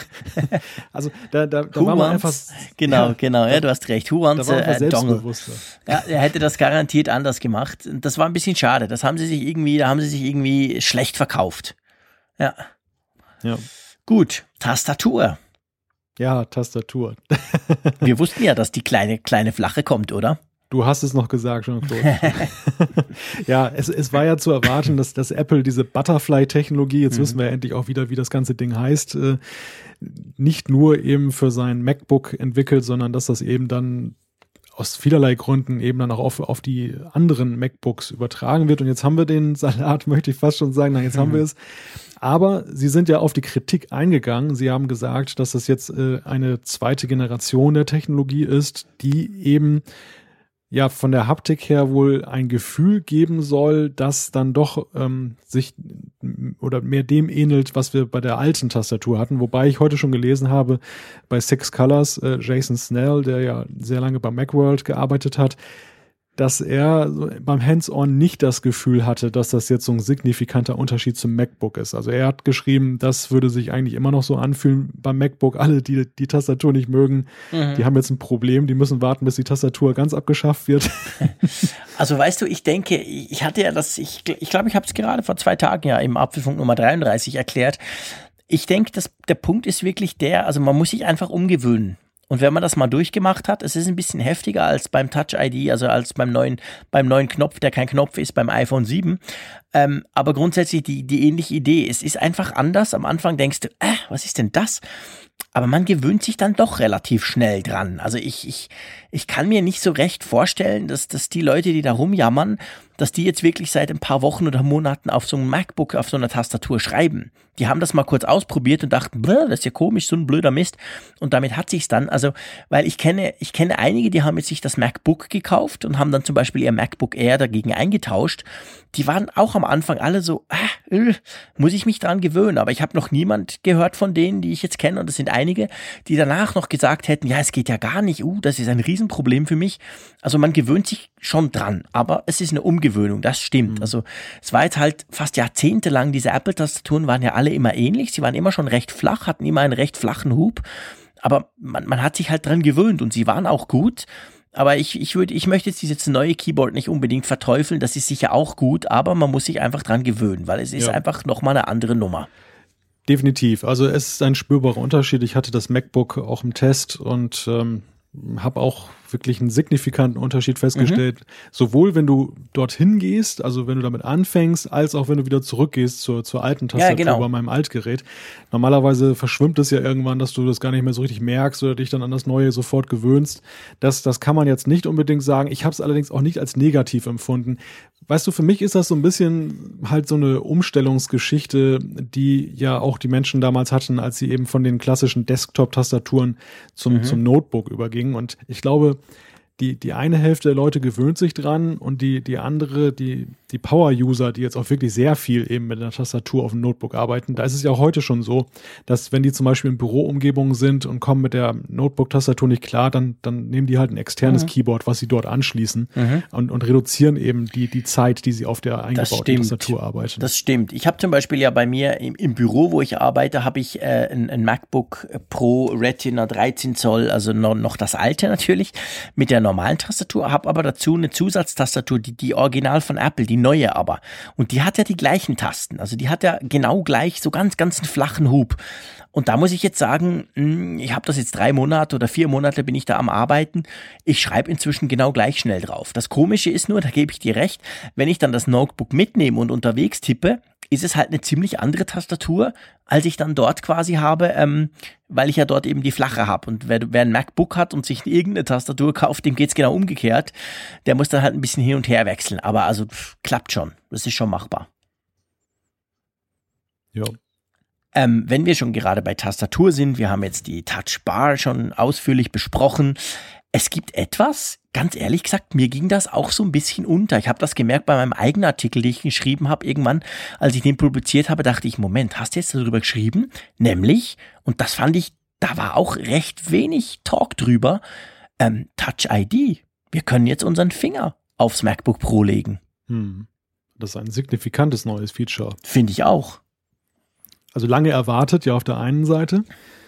Seit eigentlich Touch ID auf dem iPhone eingeführt wurde, wurde ja gleich gefragt, parallel dazu, wann kommt es auf dem iPad, ähm, wann kommt es auf den Mac? Und das mhm. hat ja nun wirklich eine ganze Weile gedauert und jetzt ist es da. Und äh, ja, die Fachwelt reagiert schon fast so, als wenn es eben selbstverständlich ist, dass ja. es jetzt kommt. Ja. Und ähm, ja, also eine ne schöne Sache, aber eigentlich muss ich sagen, auch zu erwarten gewesen, als Apple nämlich diese Geschichte mit dem, mit dem Apple Pay da präsentiert hat, wo man auch Websites bezahlen soll. Da habe ich so gedacht, naja, ähm, macht man sicherlich auf mobilen Geräten, aber eigentlich mhm. ist das ja eine klassische Desktop-Anwendung. Wenn ich hier meine Versandhausbestellung mache, mache ich es in der Regel auf dem Desktop. Mhm. Und äh, wenn ich das Feature da nicht habe, dann ärgere ich mich auf lange Sicht. Deshalb muss das jetzt eigentlich mal kommen. Ja, das ist so. Was halt ein bisschen schade ist, und da kommen wir am Schluss noch drüber, es, es gab ja drei MacBook Pros, die gestern vorgestellt wurden. Die zwei, ich sag mal, coolen, die, die, die jetzt sämtliche Medien, Medienecho auf sich ziehen mit der Touchbar. Und dann gab es ja noch mal ein genau gleiches, aber ohne Touchbar. Also eigentlich genau das gleiche ja, also auch modern, auch klein, auch zwei Anschlüsse, zwar nur Thunderbolt 3, aber sonst mehr oder weniger das gleiche, nur eben ohne diese Touchbar, da spart man noch ein bisschen Kohle. Wir werden nachher über das Gerät noch reden, aber das hat kein Touch-ID, gell? Also der Touch-ID mhm. offensichtlich ist irgendwie integraler Bestandteil der Touchbar. Hast du ja. das auch so verstanden? Das habe ich auch so verstanden und ich halte das auch für keine glückliche Entscheidung, nee, dass man es so gemacht hat. Das ist wirklich schade. Also ich finde Touch-ID gehört auf jeden Mac mittelfristig. Ja, genau, richtig. Also die Touchbar, okay, kann man drüber streiten, ist sicherlich so ein ja, das am Premium-Ding. Am Anfang ist es ein Pro, ein ja, Pro-Instrument. Pro und Premium, genau. Und das ist okay, dass man es da erstmal belässt. Ich glaube, auf lange Sicht wird es sich auch dann, dann eigentlich, wenn es jetzt sich wirklich, der, wenn der Nutzen sich entfaltet, dann, dann wird es, äh, kommt man nicht dran vorbei, es überall einzuführen. Aber Touch ID ist eigentlich so ein Ding, gerade weil es eben auf der iOS-Plattform jetzt schon so zu Hause ist, hätte man eigentlich sagen müssen, das gehört jetzt auch auf jeden Mac und nicht einfach ja. nur auf die Pro-Geräte. Das ist wirklich genau. sehr schade, dass man das gesagt hat. Ja, genau, das fand ich auch. Also das, das, das war wirklich schade. Aber ähm, ja gut, also auf jeden Fall Touch ID finde ich eine ganz coole Sache. Klar, die Bildschirme, da wurde kurz drüber gesprochen, heller, mehr Farben, ein breiterer Farbraum, äh, sicher für, Profe für Profis, für Professionals quasi eine super Sache. Wenn du in Photoshop arbeitest oder so, ist es noch ein bisschen stabiler, was die Farben anbelangt. Für uns Normalanwender wahrscheinlich eher weniger, spielt nicht so eine Rolle, oder siehst du es auch so? Ja, also äh, ich glaube, wir kommen da immer mehr in so einen Bereich, wo dann eben für den normalen Anwender die Unterschiede nicht mehr so erkennbar sind. Ja, genau. Klar, Helligkeit ist natürlich immer so ein Ding, das erkennst du, aber der Farbraum, das, das gerät immer mehr zu einer Sache, glaube ich, die auch für Liebhaber wichtiger wird. Ja, genau, ganz genau. Da gebe ich dir völlig recht. Ähm, gut, du, es gibt einen Punkt, den möchte ich mit dir noch besprechen, rund um dieses MacBook Pro. Und zwar, mir ging es so in dieser Keynote. Ähm, das wurde gezeigt, wow, cool. Und dann wurden gefühlte 80 Prozent der Zeit die Apps, die gezeigt wurden, die, die Workflows, die quasi, äh, wo kann man das brauchen, das Gerät, hat sich ja ganz klar an Professionals gewandt. Und ich ganz ehrlich gesagt, als sie dieses Bild gezeigt haben mit diesen zwei 5K-Monitoren, diesem Raid Tower äh, und äh, was war noch dran irgendwie, also so eine klassische Final Cut Pro Editing 4K Videostation. So haben sie es auch verkauft. Da dachte ich so, okay, völlig klar, wir werden kein Mac Pro sehen heute. Und der Mac Pro ist auch insofern tot, dass das MacBook Pro jetzt das ablöst. Da war ich völlig überzeugt davon, vom 15 Zoll Modell. Ähm, und dann, das haben sie nicht erwähnt, aber das kam dann, als die Apple Website wieder online war und man die Dinger ausprobieren und konfigurieren konnte äh, vor dem Kauf quasi. Dann kam, habe ich gesehen, die Dinger haben 16 GB RAM als maximal. Punkt. Nicht 32, nicht irgendwie Build to Order, du kannst noch wählen beim teuersten Modell oder als Option oder irgendwas. Nada, nix. 8 oder 16. Und ich muss dir ganz ehrlich gesagt sagen, das hat mich, ich sag's ganz ehrlich, das hat mich ein bisschen erschüttert. Ich höre das gerade zum ersten Mal, muss ich sagen. Du bist da einfach auch erfahrener ja. weil du auch aus dem Videobereich kommst und eben auch weißt, wie hoch die Anforderungen ja, da sind. Ich kenne ich, einfach viele ja. wirklich die klassischen Kreativen, also also Grafiker. Ähm, natürlich, ich kenne viele Videoschnittleute, ich kenne Photoshop-Magier und ganz ehrlich gesagt, da hat keiner ein, ein 16 Gigabyte Modell. Die haben alle 32. oder sogar 64, je nachdem. Äh, natürlich dann meistens, also viele haben den 5K iMac, die ich kenne, und den dann aber wirklich voll ausgerüstet. Den kriegst du, glaube ich, auf 32 Giga. Ein paar kenne ich, die haben dann Mac Pro, okay, den haben sie dann ganz hoch, hoch gebohrt. Also ich weiß, dass RAM schon ein Riesenthema ist. Für uns normale Menschen keine Thema. Ich meine, 16 Gigabyte Mac OS easy, läuft super, da kannst du auch mal noch kurz eine virtuelle Maschine starten, um auf Windows was zu machen, also es geht schon. Aber ich weiß, dass die Professionals da eigentlich eher mehr RAM benötigen und das hat mich echt schockiert. Heute hat es ja Phil Schiller, wurde jetzt auf das angesprochen, konnte man heute im, im Web lesen und hat gesagt, ja, das sei halt problematisch, da hätte man einen ganz anderen Memory Controller gebraucht, hätte dann mehr Strom gebraucht, also quasi, ähm, es ist blöd gesagt, eine Stromsparmaßnahme. Aber das ist schon, finde ich schon heftig beim 15er Modell. Beim, beim, beim kleineren 13er müssen wir nicht diskutieren. Kein Thema, das war jetzt schon so. Das kriegst du nur auf 16 und damit hat sich's. Aber das große Modell finde ich, also da haben sie sich echt was verschenkt, weil ich kann mir schon vorstellen, dass der eine oder andere Professional, die, die wirklich immer auf maximale Leistung aus sind, die, die werden dann sagen, ja, schönes Gerät, cool, wäre auch noch portabel genug, aber äh, nö, mit 16 Giga, no way. Also das, das finde ich, da hat sich Apple echt was verbaut. Ja, aber du hast, du hast gerade diese Sache mit, mit dem Mac Pro so ein bisschen lapidar abgetan. Wir kommen ja dann auch noch drauf zu sprechen. Ich glaube, Apple verlangt den Kreativen sowieso sehr viel ab ja. an, an Kompromissbereitschaft, an, an, an, Liebe zur Marke, zum, mhm. zum, zur Plattform. Ähm, das ist einerseits sehen wir es hier in, in diesem äh, Fall, wo sie einfach wahrscheinlich der Akkulaufzeit zuliebe, dass sie eben diese zehn Stunden nicht unterschreiten, gesagt haben, okay, dann ist halt Schluss mit RAM, dann, dann müsst ihr halt ein bisschen langsamer rechnen, dafür ist es energieeffizienter. Und genauso ist es aber auf der anderen Seite eben auch so, wenn es jetzt wirklich die Intention von Apple ist, wir wissen es ja immer noch nicht, aber wir, wir haben kein Mac Pro gesehen, kein Update und die Kiste ist nochmal schon etwas älter, dann ähm, zwängt Apple ja gegenwärtig alle Professionals, die jetzt wirklich einen aktuellen Prozessor wollen und eine aktuelle Hardware, eben in diesen MacBook Pro jetzt da rein oder in den 5K iMac. Und das ist ja schon so ein Ding, wo vielleicht der ein oder andere ins Schleudern kommt und sagt, naja, Moment, aber eigentlich, es gab doch mal den Mac Pro und ich will so eine High-End-Maschine haben, die ich auch besser konfigurieren kann, noch was, was die High-Ends angeht. Das ist schon eine interessante Entwicklung, die, die da Apple vollzieht. Ja, das ist eine ganz üble Entwicklung eigentlich. Also das ist tatsächlich so, es ist, es ist gar nicht schön. Ich meine, die Professionals und vor allem die Kreativen, das waren die, die Apple auch in ganz düsteren Zeiten in den 90er Jahren die Stange gehalten haben. Ähm, ja, und jetzt kriegen sie einfach keine Hardware mehr, die sie irgendwie, die sie irgendwie glücklich macht. Das ist schon, finde ich, finde ich, finde ich gefährlich weil man letztendlich weiß, das sind oft auch ziemlich starke Influencer, die dann eben halt herum, herum erzählen, was sie machen. Gleichzeitig hat ja Microsoft, da werden wir vielleicht nachher noch kurz drüber sprechen, hat ja auch ein ziemlich cooles Teil am Mittwoch vorgestellt mit dem Surface Studio, welches sich explizit und ausschließlich an genau diese Leute richtet. Also ich denke, Apple hat sich jetzt da in dem Fall was verschenkt. Also nicht nur, dass sie den Mac Pro nicht gebracht haben, das ist ein anderes Thema, sondern eben auch, dass sie zumindest beim MacBook, beim großen, hätten sie zumindest das RAM so weit erweitern lassen müssen, dass vielleicht der eine oder andere sagt, okay, ich meine, ich habe dafür sonst neueste Technologie drin, ich habe diese coole Touchbar, die sicher viele Leute anspricht. Ähm, ja, okay, ich gehe da, ich gehe da all in, ich mache 32 Gigabyte und probiere das mal. Also das geht jetzt nicht. Also äh, wirklich, das finde ich finde ich echt mies. Da muss ich sagen, hat Apple nicht viel überlegt und wir können wir können gleich den Bogen weiterspannen. Also das ist quasi die eine Ecke, die, die ganz, ganz viel Geld gerne ausgeben für Apple Hardware dafür, aber das schnellste und beste wollen. Es gibt ja noch die andere Ecke. Es gibt die, ich sage jetzt nicht so lapidar, ja, die Studenten, aber die sind halt, die sieht man am meisten damit. Es gibt die MacBook Air Nutzer. Die immer schön brav ihr MacBook Air kaufen, einfach weil sie einen portablen Mac wollen und vor allem, weil sie natürlich nicht so viel Kohle haben und das ist der günstigste Einstieg an und für sich. Die mussten sich ja gestern eine brutal kalte Dusche anhören, oder?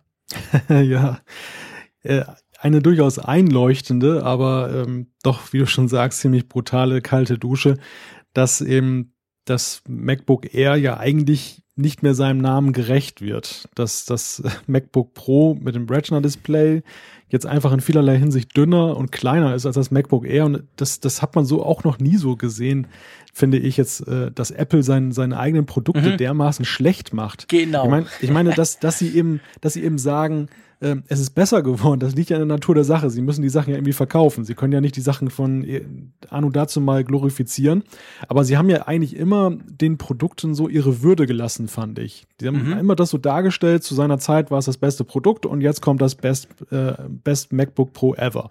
Mhm. Aber das gestern, das war ja eher so nach dem Motto, das ist alles Schrott und jetzt kauft euch mal vernünftig. Es war MacBook. wirklich, also es war echt krass, habe ich wirklich noch nie erlebt bei Apple dass sie quasi wirklich einfach gesagt haben, ja, okay, wir, am Schluss haben sie gesagt, ja, okay, wir lassen es noch äh, bei uns auf der Preisliste, aber hey, ihr seid Idioten, wenn ihr das kauft. Ich meine, das haben wir auch schon gesagt im Apfelfunk, völlig klar. Das MacBook Air ist völlig outdated, haben wir schon oft drüber gesprochen.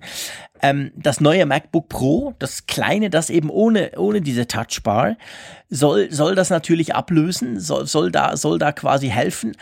Äh, aber ja, das Problem ist halt einfach, es stimmt. Also ganz grundsätzlich muss man völlig klar sagen, es ist, glaube ich, ein bisschen leichter sogar. Es ist auf jeden Fall viel flacher. Also von dem her gesehen, mh, hm, schöne Sache. Aber das andere ist natürlich einfach der Preis und das ist halt das Brutale. Das ja. neue MacBook Pro kostet das kleine, also eben genau das äh, ohne Touchbar, ähm, kostet glaube ich ungefähr 300 Euro mehr als das MacBook Air. Und ich meine, hey, das ist eine Hausnummer, das ist relativ ja. heftig. Also ich meine, wenn das jetzt, ja. sagen wir mal, 100 Dollar mehr gekostet hätte, ja, dann hätte man wirklich sagen können, hey, das MacBook Air gibt's nicht mehr. Hätte, ich hätte gefunden, Apple hätte es dann auch gleich rausschmeißen können aus, dem aus dem Line-Up. Und dafür gibt's jetzt eben dieses MacBook Pro, das kleinere in Anführungszeichen. Aber so, äh, pff, es gibt ja jetzt immer noch das alte, also sie verkaufen immer noch ganz alte Hardware die wirklich, sorry, wenn ich das so sage, völlig uncool ist, vom Bildschirm, von den Spezifikationen, von allem eigentlich, außer vielleicht von der Größe. Sie bringen jetzt was Neues, was in allen Belangen besser ist, sogar in der Portabilität, aber es ist einfach auch eine ganze Ecke teurer. Das ist schon, finde ich, mh, hm, das ist, ein, das, ist ein harter, das ist ein harter Zug, für den Apple da durchzieht. Ja, sehe ich auch so, sehe ich genau so ich meine, du hast gerade gesagt 300 Dollar mehr, aber das ist ja nicht eben nur 300 Dollar mehr, sondern 300 Dollar von welcher Summe reden wir denn? Diese, diese Notebooks mhm. sind ja schon extrem teuer. In, in Deutschland kostet das äh, neue MacBook Pro mit, mit der Touchbar 13 Zoll ab 1999 Euro, also 2000 Euro mhm. knapp. Ja, nimm mal das kleinere. Also sie haben es ja verkauft, ja. sie haben ja nicht das mit der Touchbar genommen. Sie haben ja, das kostet bei uns 1700 Schweizer nee, Franken. Nur mal zum Vergleich, also nur mal als Relation. Ne? Und, und das, das, das kleinere ohne Touchbar ist ja nun auch hoch im Tausender-Segment, was, was den Preis ja, ja. angeht. Und das, das ist, das spielt die Rolle. Also ich glaube, das MacBook Air, äh, lass es so überkommen sein, technologisch wie, wie nichts Gutes, aber das, der Einstiegspreis ist genau. einfach das es ist einigermaßen Kriterium. erschwinglich. Es ist immer noch teuer, keine Frage, aber es ist einigermaßen erschwinglich. Und das ja. MacBook Pro, also bei uns sind es 400 Schweizer Franken Unterschied. Ja, hey, das ist, das ist heftig. Das sind 400 Schweizer Franken. Das ist, und klar kriegst du extrem viel mehr Hardware dafür, aber ja. eben schon ein MacBook Air reicht ja vielen. Das ist ja auch eine super Maschine. Ja. Und die müssten jetzt eigentlich, ja klar, sie können das noch kaufen, aber im vollen Bewusstsein, erstens, Apple sagt selber, es ist scheiße. Und zweitens, ähm, es ist einfach extrem out of date. Da ist wirklich ganz alte Technik drin. Ja. Das ist schon böse. Und wenn wir mal eine Parallele ziehen zu dem, was wir gerade gesagt haben, ähm, das MacBook Air mit diesem, mit diesem Einstiegspreis, das war ja auch eine Einstiegsdroge. Natürlich. Du hast von Studenten gesprochen. Ich spreche auch noch von Schülern, von Jugendlichen, die eben von Apple träumen und gerne mal so einen Rechner mhm. haben möchten. Mhm. Und ähm, das war eigentlich ein Rechner, der für einige, wenn sie alles zusammengekratzt haben oder als Geschenk noch erschwinglich war. Mhm. Und das sind, das sind die Kunden von morgen. Das sind diejenigen, die sich auf dieser Plattform dann zu Hause fühlen und dann später genau. mal eben auch den teuren Mac kaufen, wenn sie richtig verdienen. Ich mhm. muss, ich meine, das ist ja jetzt autobiografisch, aber bei mir war es eben auch so, dass ich vom PC kam und habe irgendwann gesagt, ich bin neugierig, als ich dann ein iPhone hatte, auch mhm. mal die, die Mac-Plattform kennenzulernen und habe mir dann bei eBay für günstiges Geld einen alten Mac Mini geschossen. Das war so eine Einstiegsdroge. Mhm. Und ja, wo bin ich jetzt gelandet? Jetzt habe ich alles von, von Apple. Und ich glaube, das ist einfach eine ganz gefährliche Geschichte, genauso wie man die Kreativen, die einem in schlechten Zeiten da eben immer zur Seite standen und die Produkte weitergekauft haben und Multiplikatoren waren, indem man denen auf der einen Seite so ein bisschen vors Schienenbein tritt und auf der anderen Seite eben jetzt auch dann das untere Segment abschneidet. Mhm. Da muss Apple echt aufpassen, dass sie da nicht so wichtige Käuferschichten dann nachher vernachlässigen in meinen mhm. Augen. Das ist jetzt ziemlich hart gesagt, aber ja, ja, ich, ich gebe dir völlig recht. Ich so ein bisschen. Ich meine, man, man muss fairerweise noch etwas jetzt rein preislich noch dazwischen ziehen. Also eigentlich sind es in Schweizer Franken, aber ich glaube in Euro ist genau gleich, sind so 200er Schritte. Du kriegst für 1280 kriegst du bei uns in der Schweiz das MacBook Air. Das ein bisschen besser ausgestattete. Für 1070 kriegst du sogar schon das ganz kleine mit 128 und wirklich Mini. Und dann 200 Franken mehr und dann kriegst du das kleine MacBook. Das haben wir jetzt vergessen in unserer Auflistung. Also das ist ja, haben wir auch schon drüber gesprochen, an und für sich ein recht valabler Kandidat als Ersatz eines, äh, eines MacBook Airs. Es ist noch ein bisschen kleiner, es ist von der Leistung her nicht ganz so gut. Andererseits ist es ziemlich, es ist jetzt zumindest die, die neue Version, die ja kam Anfang dieses Jahres, die hat schon deutlich mehr Dampf. Also das reicht wahrscheinlich fast immer. Und dann musst du halt nochmal 300 Franken zahlen. Das ist so 200, 200, 300 und dann bist du bei dem kleinen MacBook Pro. Also das sind Riesenschritte und ich gebe dir völlig recht. Ich finde, Apple hätte das eigentlich so machen können oder eigentlich müssen. MacBook Air raus und dafür wirklich das MacBook deutlich im Preis senken und sagen, okay, das ist jetzt unser Einstiegs-Mac. Hier, da ist er, super flach, super mega portabel, kann eigentlich auch alles. Ähm, ja, das ist es. Das hätte dann auch, ich sag jetzt mal rein designtechnisch sauber gepasst, weil die ja alle aus der gleichen Designschmiede kommen, die sehen alle ungefähr gleich aus. Aber so ist es schon, äh, ja, ich finde es einfach eine Frechheit. Ich finde es eine Frechheit, dass du entweder, wenn du wenig Geld hast, kaufst du völlig veraltete Hardware bei Apple oder du musst viel mehr Geld ausgeben, um einigermaßen aktuell zu sein. Das finde ich einfach nicht fair, sage ich ganz klar. Mhm. Finde ich wirklich gemein. Ja, mein Eindruck ist eigentlich der, dass äh, wir, haben, wir haben aber beim letzten Mal darüber die Qualitäten von Tim Cook als äh, Logistiker gesprochen, der es ja eben hingekriegt hat, dass, dass Apple eben von der Produktion her just in time, äh, effizient, äh, bessere Verteilungswege und so weiter. Wenn ich das Setup jetzt mir so, das Line-up jetzt so angucke, der Max, dann, dann habe ich immer mehr den Eindruck, dass es weniger so den Kunden im Fokus hat jetzt zuallererst, sondern vor allem eben die äh, Effizienz auch intern bei der Herstellung und ähm, bei der Rendite. Mhm. Also äh, im Grunde genommen ist es doch so, so durch die Hintertür über die letzten Modellgenerationen, als das MacBook eingeführt wurde, das hat ja wohlgemerkt ja auch ein, ein Billig-Mac abgelöst, der ja für 899 zu haben war mhm. und der kostete plötzlich weit über 1000 und so ist es ja bei allen anderen Geräten auch. Also ich finde diese, diese magische Grenze der, der, der des vierstelligen Preises, die spielt, glaube ich, in der Anschauung vieler Kunden eine ganz große Rolle. Einerseits, weil der PC-Markt ja ähm, sehr stark darauf abzielt, sich gegenseitig zu unterbieten. Das ist ja auch ein Stück weit ein, ein Maßstab. Mhm. Äh, also man kann nicht nur mit Inflation argumentieren oder mit Wechselkursproblemen, dass man sagen kann, es wird immer alles teurer. Nee, nee. Der, der PC zeigt ja, dass es eben auch andersrum gehen kann.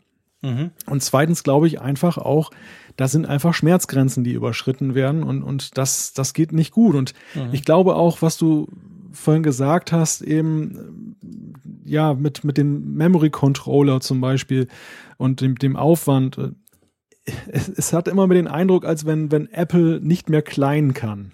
Weißt ja. du? Also ja, so für eine kleine Zielgruppe Produkte ja. machen. Der Mac Pro ist so ein Beispiel. Ähm, ein MacBook Pro, was jetzt dann vielleicht noch in einer Sonderedition da ist, was dann den, den Pro-User abholt das ist alles nur noch auf Massenmarkt, dass, dass man ja. eben große Absätze hat und das ist natürlich ja. schön für, dann, für den Supply Chain, weil man dann mit den gleichen Maschinen eben sehr effizient arbeiten kann. Das ist natürlich auch ein bisschen dem Druck geschuldet, dass Apple natürlich immer auf die Finger geguckt wird keiner würde doch mehr ein Apple-Produkt als Erfolg ansehen, was sich nur ein paar tausend Mal verkauft, sondern die Dinger müssen immer millionenfach über den Tresen ja. gehen. Sonst äh, sind die, die sowieso mal lästern, dass, dass das ja, ein Flop klar. ist, erst recht dabei. Ja, und das stimmt. Sie, sie, stecken so ein bisschen in so einer Sackgasse, was diesen, diesen Ja, und angeht. es ist schon auch, also ich habe heute gelesen, es war nicht der Sascha Pallenberg, der hat das auch geschrieben und groß und breit getreten auf Twitter und allen Social-Kanälen. Es war auf einer amerikanischen Website, die es zuerst geschrieben hat. Die haben geschrieben, der, ähm, der Tim Cook ist eigentlich der Steve Ballmer von Apple. Also der Steve Ballmer, erinnern uns, langjähriger Microsoft-Chef, lief super gut, hat ganz viele Milliarden ähm, verdient, damals noch Windows 95 und Co und dann aber einige Trends komplett verschlafen und eigentlich Microsoft am Schluss fast an die Wand gefahren. Nicht ganz, aber fast. Und jetzt der neue, der reißt das jetzt super wieder raus. Also das ist vielleicht ein bisschen hart, aber es hat was. Also der Tim Cook ist halt beileibe wirklich kein Visionär. Er ist halt ein Buchhalter. Mhm. Das kann er gut. Und jetzt finde ich aber, muss ich ganz ehrlich auch sagen, ähm, er presst das wirklich heftig aus. Also er, er versucht wirklich offensichtlich überall noch irgendwas zu machen, noch ein bisschen Modellpflege hier und da, ohne die großen Würfe und auch ohne Risiko. Also man sieht auch keine, keine große Risikolust bei Apple mehr. Ähm, und das ist schon schade. Und da finde ich genau wie du sagst, also wenn es so auf die ganz große Masse geht, wobei, weißt du, auch da, ich bin, ich, ich weiß nicht genau, ich kenne die Zahlen nicht ganz genau, aber ich glaube, das MacBook Air ist doch eines der, der sich am besten verkaufenden Notebooks von Apple. Einfach auch durch den Preis. Also mhm. das darf man auch nicht unterschätzen. Also ich finde, wenn du den Studenten, ich sag's jetzt mal so salopp, es sind ja nicht nur Studenten, ähm, wenn du denen ein super cooles Angebot machst, aktuelle Hardware zu einem guten Preis, klar, klar hast du da keine Touchbar, die braucht's ja auch nicht dort. Dann, dann verkauft sich das Ding auch gut. Drum verstehe ich wirklich nicht, dass sie, dass sie das, also ganz ehrlich gesagt, ich komme noch mal darauf zurück, ich finde es eine Frechheit, dass das MacBook Air überhaupt noch da ist. Hm. Weil es ist doch du, du bescheißt doch jeden, der da 1000 oder 1300 Franken ausgibt, mit so altem Schrott. Ja. Da bist du lieber ehrlich und sagst, hey, sorry, wir machen einfach nichts mehr Billiges, es ist einfach schweineteuer bei uns, Punkt. Musst noch mal 400 Franken mehr, musst noch mal ein Jahr sparen. Ähm, und dann halt das, weil, weil jeder, der jetzt ein MacBook Air kauft, ja, pff, sorry, also, mm, das ist wirklich Old Tech. Ja, und, und sie wollen jetzt natürlich, und das ist, glaube ich, ja die Intention dahinter, sie wollen das, das Line-up verschlanken. Sie wollen jetzt die vielen Varianten um eine reduzieren. Das R soll ja weg vom Markt. ja, aber dann, nehmen, dann müssten sie es wegnehmen. Raus, ja, tschüss. Ja, richtig, genau. Ich, ich, klar wird das nächstes Jahr rausfallen, keine Frage. Ja. Aber dann müsste auch das, das alte, also jetzt das jetzige noch MacBook Pro, das gibt's ja jetzt immer noch. Also das Lineup ist jetzt eigentlich relativ breit seit gestern. Es kamen drei neue MacBook Pros dazu, das ohne Touch und dann das große Touch mit, also das Touch mit, mit 13 und 15 Zoll. Aber das 13 und 15 Zoller von vorher gibt's ja immer noch. Also die haben sie auch nicht rausgenommen. Es ist jetzt inzwischen brutal breit.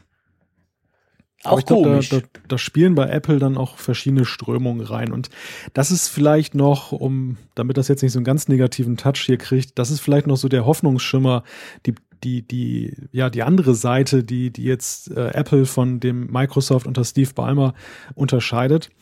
Ballmer war ja, glaube ich, so ein absolutes Alpha-Tier, der alles beherrscht hat, der, der sich mhm. überhaupt nicht hat reinreden lassen. Das war ja im Prinzip die Leitfigur und es gab ja eigentlich ja. nichts daneben. Ja, das stimmt. Bei, bei Apple ist es so, da haben wir verschiedene Strömungen. Wir haben natürlich Tim Cook, der jetzt nach Jahren, wo man sich gefragt hat, wofür steht der Mann eigentlich, jetzt ja schon ein Profil zeigt. Das schmeckt nicht jedem, aber er zeigt Profil.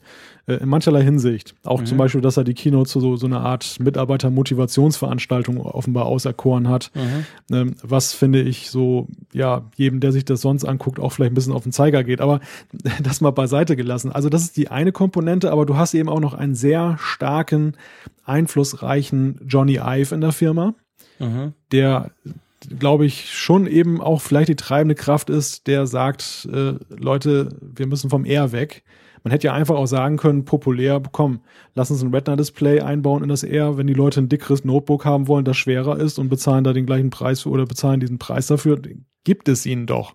Mhm. Aber das sind dann so eher diese Apple-Leitlinien, dass man sagt, nee, wir treffen auch unpopuläre Entscheidungen, wenn sie einfach dem, ja, der, der Schönheit dienen, der ganzen Sache, dem, dem Rundumgefühl. Mhm. Und dann hast du natürlich noch Phil Schiller, ich glaube, den darf man auch nicht unterschätzen, äh, fürs Marketing der, glaube ich, auch da alleine, weil er schon so lange, so lange in der Firma ist und, und ähm, ja auch sehr viele Bereiche da ja nun besetzt bei Apple, ähm, dann auch noch ein Wörtchen mitzureden hat und Gehör findet vor allem auch. Stimmt. Ja, ja, ja, da hast du schon recht. Das, das, da, ja, das stimmt. Also, das ist ein Unterschied. Da hast du völlig recht. Der Balmer war wirklich so ein Alleinherrscher, ein Alleindiktator quasi. Ähm, das ist bei Apple anders. Naja, okay, gut. Äh, ich bin, ich bin, was das anbelangt, wie gesagt, also die MacBook Pros begeistern mich, gebe ich gerne zu, absolut. Aber gleichzeitig die Politik rundherum mit dem MacBook Air und auch mit dem Mac Pro, ich glaube, wir haben schon genug drüber gesprochen. Es kam keiner gestern. Und die Frage steht äh, umso mehr im Raum, kommt überhaupt noch einer? Also das, das ist schon, lässt mich so ein bisschen ähm, zweifeln oder ja, da, da runzle ich die Stirn, sagen wir es mal so, weil ich einfach nicht so recht weiß, wo das hinführen soll. Hm. Also die plausibelste Erklärung, falls noch was kommt, ist ja, dass sie tatsächlich dann die nächste Prozessorgeneration von Intel abwarten wollen und jetzt nicht aus purem Aktionismus, um zu sagen, den Mac Pro gibt es noch, jetzt noch ein neues Ding raushauen.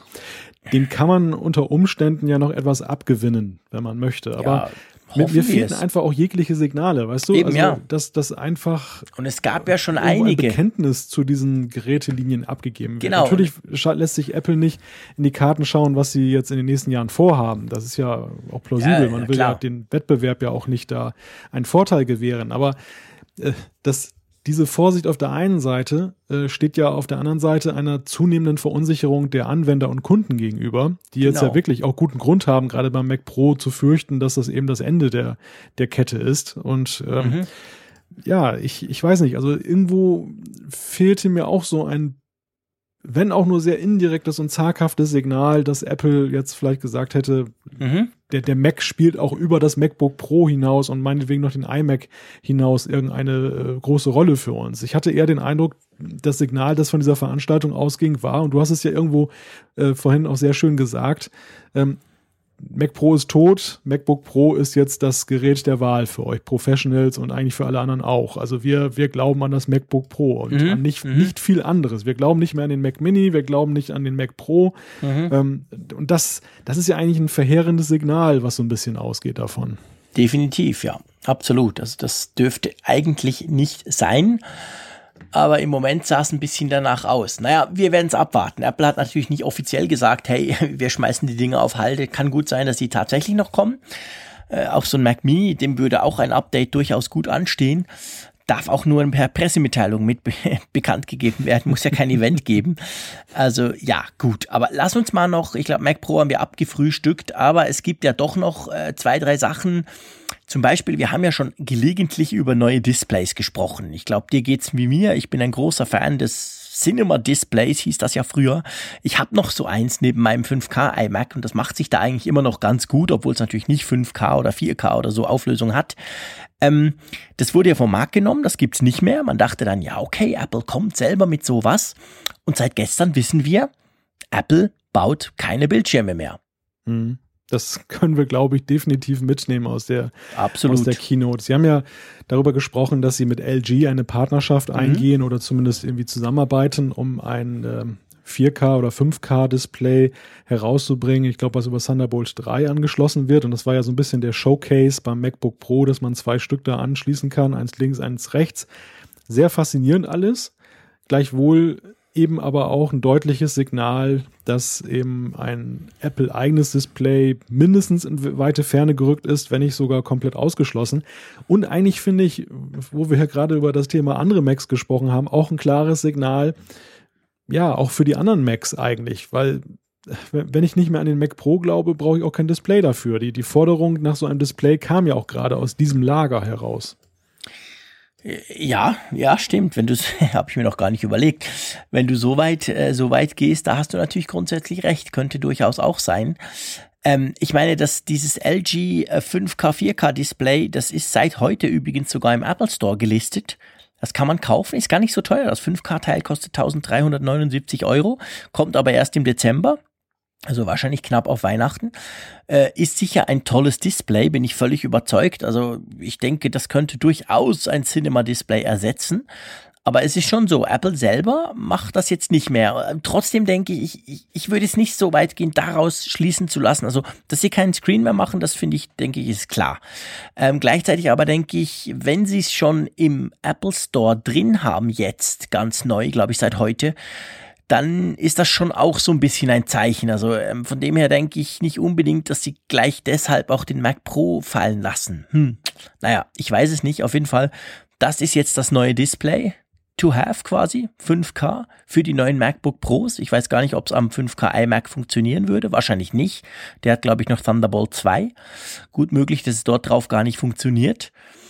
Ähm, ja, Apple macht keine Bildschirme mehr und sie haben ziemlich lang, ziemlich coole Bildschirme. Die waren zwar immer schweineteuer, muss man auch sagen, aber sie waren auch gut.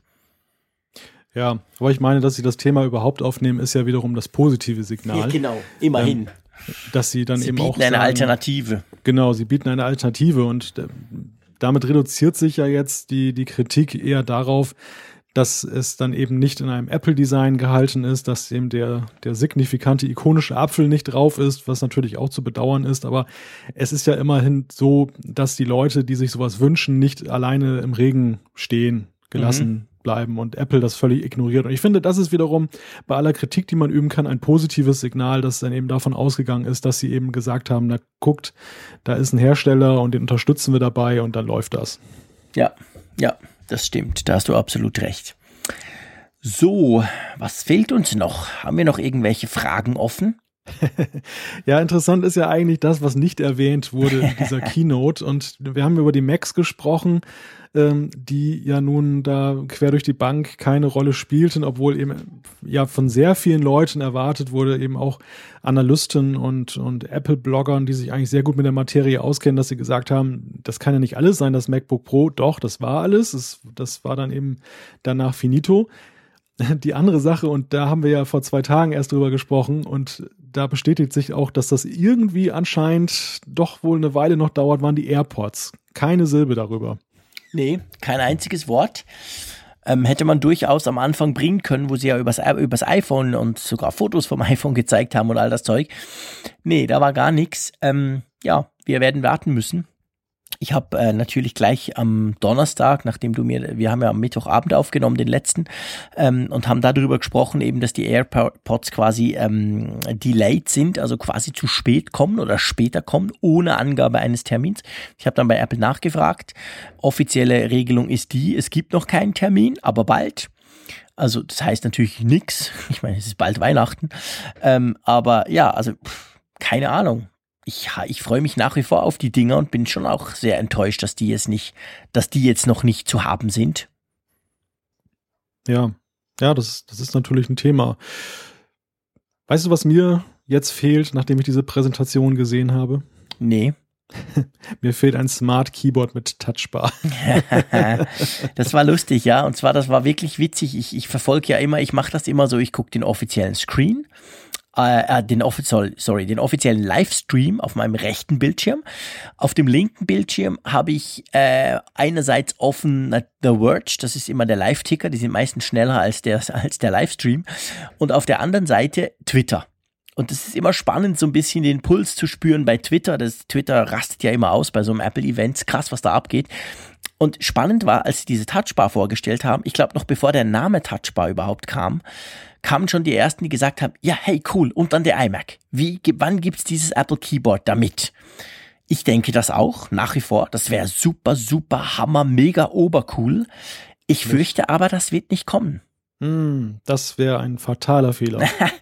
ich, ja, gebe ich dir recht, das wäre ein fataler Fehler. Man ja. konnte heute lesen, dass dieses, dieses, ähm, äh, diese Touchbar offensichtlich mit so einer Art Mini-iOS läuft, mit einem eigenen Chip der das Ganze macht. Also relativ komplexe Geschichte. Das ist nicht einfach ein Zusatzbildschirm, der quasi grafikmäßig irgendwie angebunden wird, sondern mhm. der kann sogar selber rechnen. Also blöd gesagt könnte man theoretisch, bei einem MacBook Pro ist das eher schwierig, wenn es ausgeschaltet wäre, könnte man darauf sogar Dinge anzeigen und so. Also äh, äh, hm. das, das, das wäre natürlich dann eher ein Akkuproblem beim Smart Keyboard. Ähm also das wäre ein technisches Problem und weniger ein Preisproblem. Ich finde bei, ich weiß nicht, 120 Euro oder 130 Euro, was die Tastatur kostet. Ja, müsste eigentlich so ein blödes Ding noch locker reinpassen. Ja, genau. Kleiner, kleiner die Tastatur ist so schweineteuer. Ja, ja, Gut, sie also, dürften es dann sogar auf 180 nehmen. Ich glaube, genau. ich würde es auch für 180 kaufen, wenn das diese Touchbar drin hätte. Das stimmt.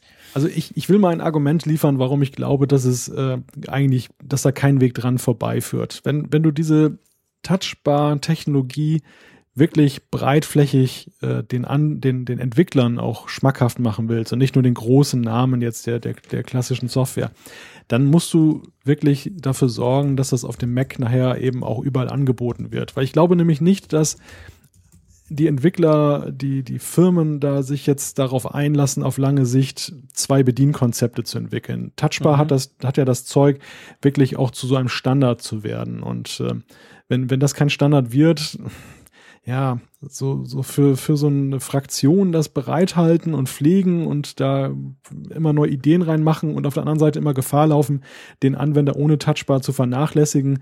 Das ist ganz schwierig. Deshalb glaube ich, ist es ganz wichtig, dass das äh, nicht zu spät und nicht zu, ja, dass es über kurz oder lang eben auf, auf alle Macs mhm. dann irgendwie rüberkommt. Bin ich absolut bei dir, gebe ich dir vollkommen recht. Absolut, das ist wahr. Das müsste grundsätzlich überall kommen, weil nur so kriegst du auch die Entwickler hin. Äh, auf der anderen Seite, und da muss ich jetzt wieder ein, ein, ein kleines Gegenargument, ähm, ist es ja so, dass Apple, wenn man die Mac-Verkäufe generell anschaut, der große Teil sind Notebooks. Das ist nicht so, dass das alles iMac sind oder Mac mhm. Minis, sondern das sind fast vor allem, das sind ganz, ganz einfach die, ich, ich, ich habe jetzt gerade keine ganz aktuellen Zahlen, aber das sind ganz, ganz viele mobile Rechner und zwar die überwältigende Mehrheit. Und das würde dann wieder ein bisschen dagegen sprechen, weil sehr viele dieser Rechner werden sicher überhaupt generell ohne Tastatur betrieben. Klar, es wäre cool, du könntest auf ein altes, in Anführungszeichen, MacBook Pro natürlich so zum Beispiel eben trotzdem dieses Feature bringen. Also ich bin völlig bei dir. Das müsste man eigentlich machen, aber wir haben vorhin drüber gesprochen, über den Tim Cook, der keine Risiken mehr eingibt, geht, der auch nicht irgendwie jetzt ganz die großen Schritte macht. Ähm, ich muss ehrlich gesagt sagen, ich bin recht skeptisch, ob das wirklich auch in der Tastatur kommt. Ich würde es lieben, ich würde sofort kaufen. Aber will, er, mm, will er mich als Desktop-Guy dann auch vernachlässigen? Das äh, ja, ja, offensichtlich, ja. Ich meine, ich, ja, ja, ja sieht, es sieht stark danach aus. Ich liebe meinen iMac 5K, ich mache sehr viel an dem. Äh, aber trotzdem fürchte ich, naja, mal abwarten. Ich lasse mich natürlich extrem gern überraschen. Das wäre wirklich wunderschön. Aber ich, ich bin da etwas skeptisch, ganz ehrlich gesagt. Hm. Ja, ich, ich meine, die, die, Skepsis ist ja durchaus berechtigt. Ähm, es gibt ja keinerlei Anzeichen oder Gewähr dafür, dass eben diese, diese Übertragung auf den Desktop-Bereich auch stattfindet. Aber ich finde einfach die, die Argumente, wenn man eben Drittentwickler, also Dritt, äh, Third-Party-Apps mit ins Boot nahm, nehmen möchte, die, die sprechen einfach deutlich dafür. Und, ja, klar. Und, äh, es wäre einfach taktisch ein Fehler, das nicht zu tun. Und, ähm, und genauso wäre es eben auch, glaube ich, was die Käuferschichten angeht. Okay, klar, also ganz eindeutig, Notebooks sind natürlich das Kerngeschäft bei den Macs, aber es gibt eben auch viele Anwender, also nicht ganz wenige Anwender, so rum mhm. mal, die eben auch sagen, ähm, ja, ich muss jetzt nicht unbedingt ein High-End-Notebook haben, weil auch, ja. also auch ein mir reicht normales MacBook zum Beispiel. Ja. Ähm, das ist zum Beispiel mein Use Case. Also ich bin halt auf dem Desktop zu Hause, weil ich jetzt nicht so viele mobile Anwendungen brauche. Ich, ich da reicht mir meine, mein 11 Zoll R als Schreibmaschine als mobile. Und alles, was irgendwie High-End ist, äh, mache ich halt hier in meinem Arbeitszimmer. Und mhm. Dementsprechend kaufe ich mir jetzt nicht ein MacBook Pro nur, um die Touchbar zu haben. Nein, das, definitiv das, das nicht. kommt nicht in, in, Frage. Ne? Ja, das sehe ich auch so. Das, das wird niemand machen. Das gebe ich dir völlig recht. Ah, übrigens, das MacBook Air 11 Zoll, das, das flog raus aus dem Line-Up. Das Schön, ist jetzt dass du weg. das sagst. Schön, dass du das sagst, ja. Das hat jetzt Museumswert. Genau, das kannst du jetzt wahrscheinlich dann teuer verkaufen, ja. Das, das haben sie, das haben sie discontinued, wie es so schön heißt, also aus dem, aus dem Angebot rausgenommen. Ja, du, also, ich würde mal sagen, ähm, gemischte Gefühle rund um die Keynote, gemischte Gefühle rund um Apple. Nicht unbedingt, was die MacBook Pros anbelangt. Da könnte man durchaus sagen, wir zwei sind begeistert. Aber was alles andere drumherum so anbelangt, sind wir ein bisschen skeptisch, vielleicht auch teilweise ein bisschen ernüchtert. Ähm, was denkst du, was macht Apple dieses Jahr noch? Geht es jetzt nur noch darum, die Dinger zu verkaufen oder kommt da noch irgendwas? Ich meine, ja, wir haben ja noch ein paar Macs, die man zum Beispiel erneuern könnte oder auch die iPads sind nicht mehr so ganz modern. Also, wie siehst du das? Die Event-Saison, denke ich, ist vorbei. Mhm da, da kommt jetzt nichts mehr. Einfach auch, weil das Zeitfenster zum Weihnachtsgeschäft hin sich jetzt allmählich schließt und ich glaube auch, sie würden auch wirklich die mediale Aufmerksamkeit überreizen und ihre Events entwerten, wenn sie jetzt noch ein weiteres Event machen. Also alles, was sich jetzt noch abspielt, wird sich irgendwie auf der Ebene von Briefings, Pressemitteilungen, Exklusivgeschichten irgendwie abspielen. Und da kann es natürlich wirklich sein, es ist nicht auszuschließen, dass sie dann vielleicht doch nochmal sagen, ähm, dass sie hier und da ein Update machen bei den, bei den Macs. Wobei das Event hat mich wirklich glauben lassen, dass das nicht mehr passiert, weil irgendwie wirkte das Event ja so, als hätte man noch Kapazitäten da vorhalten können, um mhm. eben diese Nachricht unterzubringen. Es, wir, wir, hatten ja wirklich in der Vergangenheit Events, die waren dermaßen pickepacke voll äh, mhm. äh, mit Infos und Neuerungen, dass wirklich Dinge, die eigentlich selber ein Event rechtfertigen, dann, dann nicht ja. mehr reingepasst haben. Aber gestern, das war so ein Ding, ja. ja. also ich sag mal, da hätte man locker noch irgendwie andere Updates reinmachen können und hätte dafür die TV-App vielleicht ein bisschen weniger intensiv ja, Absolut, besprochen. problemlos, ja. Insofern glaube ich, easy gewesen. Da kommt nicht mehr so viel. Oder ja. denkst du? Nee, ich sehe es genau gleich. Ich, ich denke, da kommt gar nichts mehr. Ähm, ja, ich, ich denke wirklich, das wäre jetzt gestern die, die, die, die Möglichkeit gewesen. Zeit wäre da gewesen, die man sonst mit irgendwas gefüllt hat. Also da kommt jetzt nichts mehr. Es geht jetzt für Apple einfach darum, die Sachen, die jetzt angekündigt wurden, ähm, auch verkaufen zu können. Die MacBook Pros haben ja zwei bis drei Wochen Lieferfrist, bis sie dann wirklich kommen. Also frühestens in zwei bis drei Wochen. Ähm, ja, jetzt geht es darum, die Dinger zu verkaufen, die mal in die Hände der Kunden zu bringen und vielleicht auch mal diese AirPods noch vor Weihnachten auszuliefern. Aber ähm, damit, glaube ich, hat sich's dann. Ja, das ist so. Ja, und die Kunden sind jetzt in der komfortablen Lage, dass sie sich jetzt halt auch ja, frank und frei überlegen können, was sie sich jetzt zu Weihnachten gönnen. Also man muss jetzt nicht mehr in der Angst leben, dass da noch irgendwie ein großer Hammer kommt nee. und man hat sein Weihnachtsgeld schon verausgabt. Ja, definitiv. Jetzt, jetzt kann man wirklich sagen, das ist mein Spielzeug des Jahres 2016, das kaufe ja. ich mir jetzt. Genau. Ja, du, ähm, wenn Apple das Jahr so beendet, wollen wir diesen Podcast auch mal langsam beenden? Ich dachte schon, du sagst es, du willst das, das iPhone, das, das Apfelfunkjahr an dieser nein, Stelle schon. Mein Gott, beenden. nein, es geht um die Folge 34 vom Apfelfunk. Dummes Zeug. Es geht ja. um die Sonderfolge von, vom Apfelfunk 34. Äh, ich denke, wir haben alles Wissenswerte besprochen. Wir sind uns in den meisten Punkten einig. Ähm, ja, ich würde sagen, wir machen da mal einen Punkt drüber. Wir schlafen noch ein paar Mal drüber. Genau. Und äh, bis zum nächsten Apfelfunk geht's ja auch kürzer, als es auch schon ging. Nicht ganz so kurz wie jetzt vom Mittwoch nach heute, aber wir kommen wieder am Mittwoch mit Apfelfunk 35. Von dem her bleibt mir nur wieder mal herzlichen Dank an die Nordsee, an dich, lieber Malte. Macht wie immer Spaß, solche Sachen auch zu analysieren. Und natürlich an euch, liebe Hörerinnen und Hörer. Das macht riesig Spaß, dass ihr uns auch immer zuhört, auch jetzt in so einer heftigen Woche, wo wir gleich zweimal auf Sendung waren. Aber wir gehen jetzt wieder zurück in unseren wöchentlichen Rhythmus. Und ich von meiner Seite sage herzlichen Dank und Tschüss aus Bern.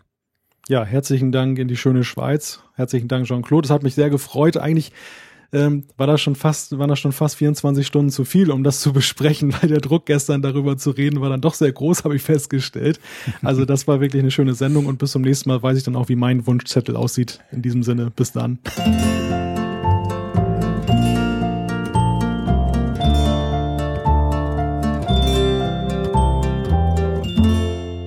Apfelfunk, der Podcast über Apple-Themen. Mehr Infos unter www.apfelfunk.com.